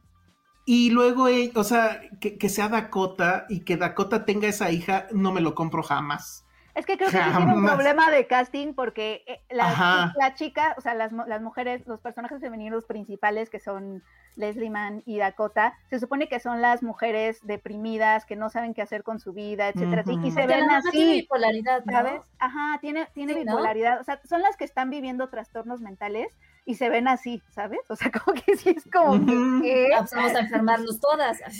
como que Sí, y, y la verdad es que también hay este tema de que este güey es tan, tan, tan bueno que pues resulta completamente inverosímil, ¿no? O sea, y si a mí, spoiler, porque- spoiler, si a mí se me monta Dakota, Cállate. pues es que, es que ahí fue cuando dije, ay, no, no puede ser esto. O sea, de entrada no hubiera pasado eso, o sea, de que se le monta, ¿no? Y, y bueno, la parte, pero sí, o sea, hay otras cositas que están, o sea, toda esta escena del conflicto que hay en el baño, por ejemplo, creo que está bien, bien hecho. Este, todo el tema de, de la chica autista, creo que está muy bien. Ella como actriz me hubiera encantado saber la circunstancia, ¿no? De, de cómo es que llegó ahí, cómo actuar y, y demás. Entonces sí, tiene, tiene cosas, pero al final sí dices no. Y, y mi gran problema al final es ese. Creo que sí está romantizando cosas que, que no pueden ser así. O sea, ¿no? No, no, no, no va a llegar Dakota al, al bar mitzvah de quién sabe dónde, pueblito de no sé dónde. Jamás va a pasar eso. Entonces sí hay ese problema de cast y hay, hay esos problemas. Pero bueno, es raro porque el trailer, por ejemplo, cuando lo vi, sí dije, sí la quiero ver. Ajá, es que sí tiene, te digo, sí tiene elementos atractivos. Yo creo que más bien ahí te digo, le falla un poco, pues creo que está creo que está inmaduro aún como creador. O Creo sea, y eso no está mal, ¿sabes? O sea, Creo que el personaje principal, que es quien une a todas estas historias, no está lo suficientemente construido para Exacto. poder, exacto. para ligarlas. Él es como, él es como el universo, él es el sol de este, de ese sistema solar, pero es un sol demasiado, demasiado o frío, si lo quieres ver, o demasiado caliente. Y lo que está pasando alrededor de sus órbitas son mucho más interesantes y él no logra cuaja- cuajarlos. Creo que a lo mejor, y no, no es que digamos, güey, así tuvo que hacer la película, no, pero quizá un protagonista un poco más terrenal, porque a veces sí siento que fue un over the top, siento que un personaje mucho más terrenal, que en el cual existan áreas grises y no extremos, pero a veces creo que sí hubo partes de extremos, creo que puede haberse una película aún más interesante de lo que sí es, pero que a lo mejor al final tampoco logra cuajar de todo. Ahora, creo que es un, es un experimento interesante a un nivel his- historia, sí, a un nivel narrativo, quizá, pero insisto, creo que faltaron ahí cosas para simplemente engranar, para que engranara mejor. Entonces, eso es lo que está ahorita en Apple TV. Lo que sí hay que festejar, creo, y no sé qué me dicen ustedes, que Apple TV esté haciendo este, o sea, esté comprando, Sí. nos esté mostrando Sí, este tipo de historias. Creo que eso es lo más interesante. Probablemente si hubiese en otra plataforma ni lo hubiéramos discutido, no lo sabemos, pero sabemos que por lo menos están en Apple TV le da como ese ya como un sello de calidad, que es como muy handpick lo que ellos tienen, entonces, bueno, por Sí ejemplo, está- la gran Ujú. super super ganadora de Sundance no le hemos platicado, que es Hive. No se ha platicado, este, yo sí la vi, pero creo que eso es como momento de, de que todos la veamos y ya también porque ya llevamos casi dos horas 20, entonces, eh, ¿Qué momento? pero creo que es eso, creo que hay peligros, como es HBO Max, pues no la, no la, o sea, se nos fue, se nos fue a todos, hasta ellos mismos, pero creo que eso es algo que, que es la calidad que da Apple TV, que te hace ver, qué bueno que la pudimos platicar, la estamos discutiendo, pero también creo que tiene mucho que ver la plataforma en que la vimos, entonces de Sí, repente platicamos es de la calidad de cosas. Uno hubiera pensado al inicio de, de Apple TV que esto iba, o sea, que iba a fracasar. Digo, no sé cómo vayan en números y probablemente ni les importa, ¿no? Su negocio Ah. son los teléfonos. Pero esta cosa de voy a tener poco contenido, pero todo voy a, sí me voy a supervisar que esté en este Exacto. nivel al menos. Sí lo está logrando. O sea, digo, finalmente esta pues no, no nos encantó, pero pues es Sundance y dices, pues qué padre que esté la plataforma y no que se vaya a una plataforma así oscura o toda, no sé. Ojo. Y es- a, mí, a mí me gusta mucho lo que está haciendo, lo que está haciendo Apple. Yo siento mucha confianza con las cosas de Apple, no sé por qué. Exacto. No sé si es Pero es que sí. Ajá, pero quién sabe qué hicieron con nosotros que nos convencieron. A mí. su catálogo. Creo que yo. Pues creo sí, que yo vi catálogo. World Walkers, después de World Walkers, como que mi cabeza dijo, Ah, ay, ya es que no viste Walkers". Ted Lasso. Sí, vi Ted Sí, Lasso. Pero no la vio al tiempo, no la vio igual que nosotros. Ah, no la vi al tiempo No vi, y, y no vio The Morning. Show al tiempo. Pero bueno, ya vendrá la tercera peli. A ver si ahora. Oigan, quiero leer dos superchats que hace Ah, rato se nos fueron. De Leonardo Hernández y que nos dice saludos, vendrán al Settled International Film Festival. Aquí tienen su casa. Debería ser delito federal cubanizar pelis clásicas de comedia. Ah, eso. por el padre de la novia, Ay, que ya no nos dio tiempo de hablar de ello. Next week. Sí, la Sí, yo creo. Porque sí la está rompiendo en HBO. Cubanizar pelis clásicas de comedia. Sobre todo la estos pasé tan mal. Fíjate No, pero es que es justo porque entrábamos, pero- entrábamos pensando que iba a ser la más mierda, más mierda pre- Iba a estar horrible. Entra- Yo al contrario, como yo quise verla porque vi quién era el director, Gas Alasraki, que es el Sí. mismo Ajá. de este, Nosotros los. Nobles.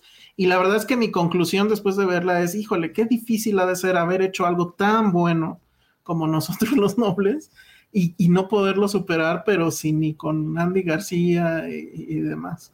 No, Entonces, bueno, y también Leonardo nos mandó otro superchat diciéndonos, tocando el tema de Lightyear, el nombre de Boss es un homenaje al doctor en ingeniería, PhD, colega del MIT y segundo hombre en la luna, Edwin Eugene Buzz Aldrin, así es, que según la leyenda, él dentro de la tripulación justamente era un poco como Buzz, era así entrón y, y- y decía chistes y no le tenía miedo a nada, era súper, súper este, chingón ese, ese Buzz. o sea, Jack Fan de- también nos dejó un Nadie de superchat. Filmsteria sería vos.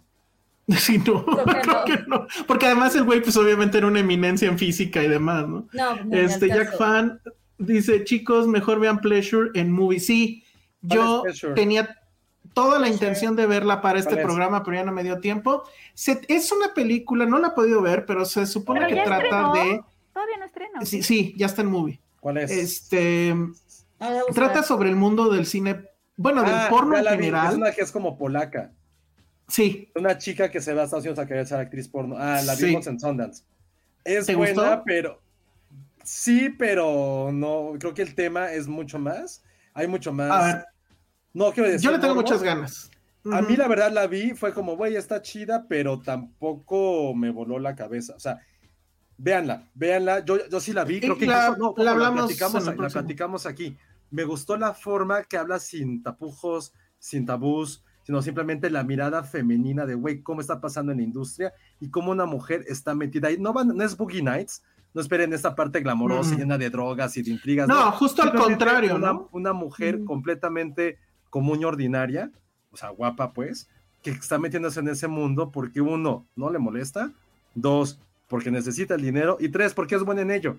Entonces una, es algo, no es documental, no se acerca a la ficción tampoco, es, juega como en ambos terrenos, pero creo que el tema, por cómo está retratado, que se alaba y se agradece, es por lo cual está haciendo mucho ruido esta película, pero la neta no siento que sea por un nivel histórico, por un nivel de historia, perdón. Es una película que en cinco o seis meses, that's my case, la recuerdo por el tema, por el nombre, pero tampoco es algo que diga, güey, me muero de ver otra vez.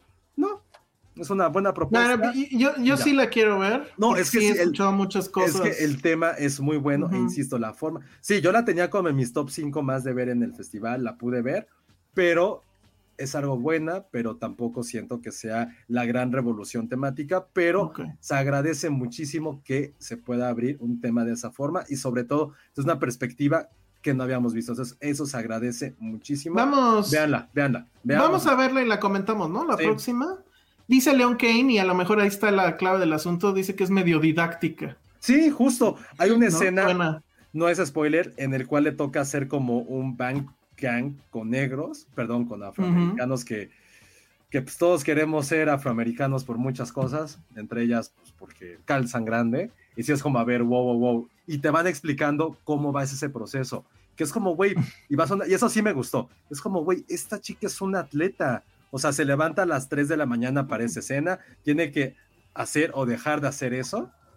¿Qué dije? No dije gangbang, pero no es que tiene mucho tiempo que ya, ya uno crece y pues ya olvida esos términos, perdón, o sea, ya los términos American Pie se olvidan en cuanto llegas a los 30 años.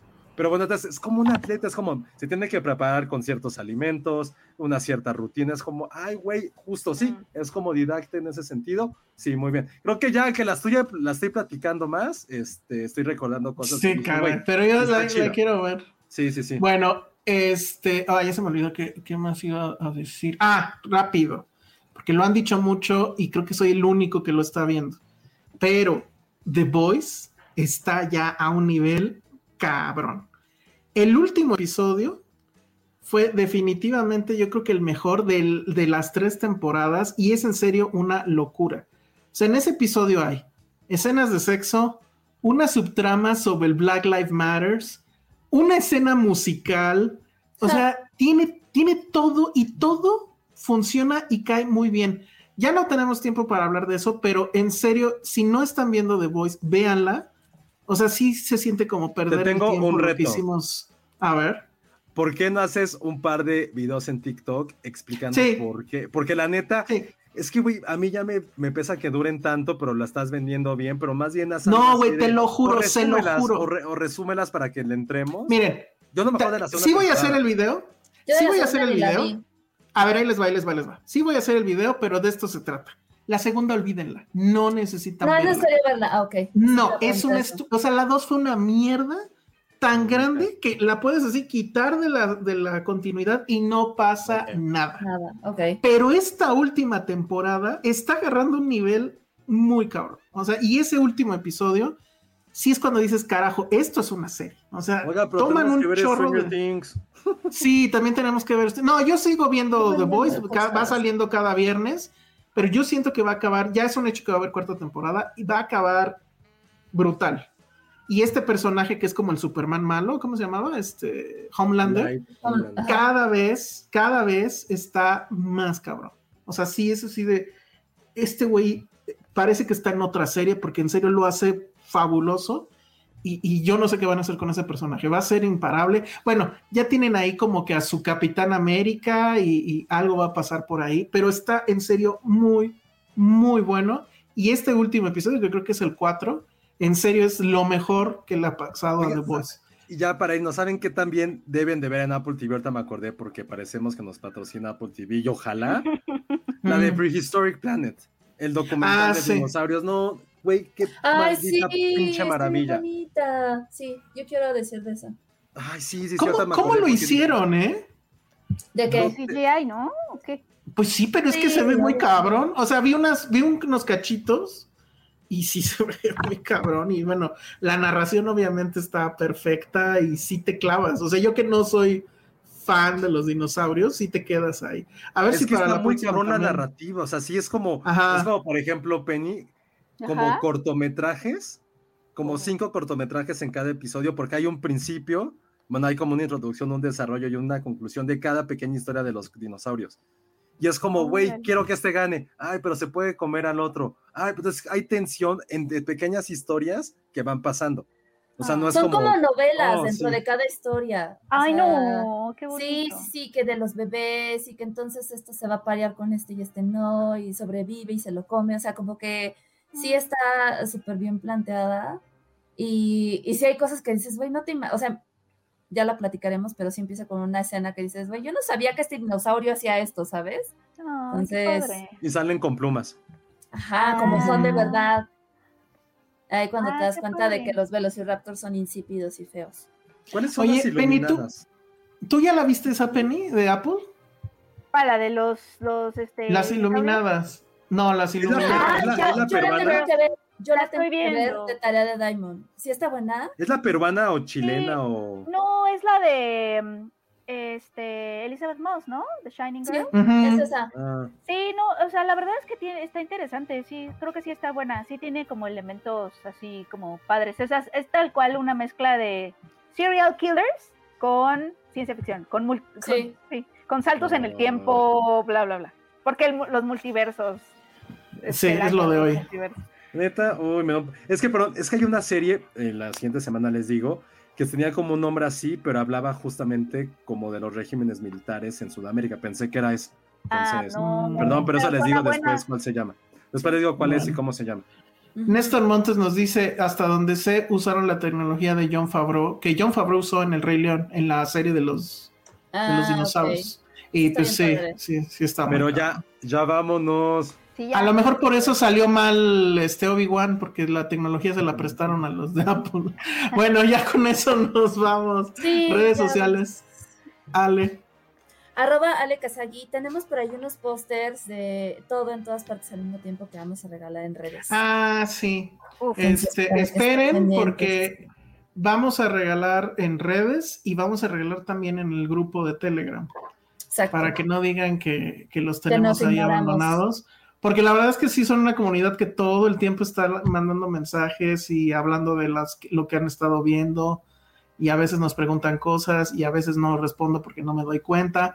Pero sí está bien padre. Entonces, este, sí vamos a regalar por ahí también. Entonces, para que se vayan inscribiendo. Penny, redes sociales. Arroba Penny Oliva. Muy bien, Josué. Arroba Josué Corro.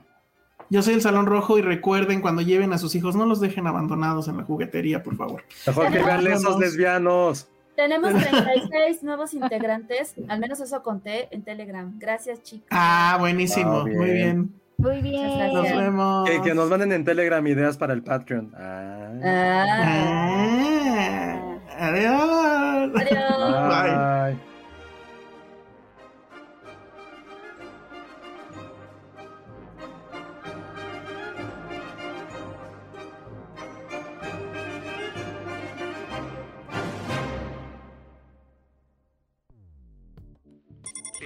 Escuchas. Escuchas un podcast de Dixo. Escuchas Filmsteria con Penny Oliva, Ale Castro, Alejandro Alemán y Josué Corro. Hola, buenos días, mi pana.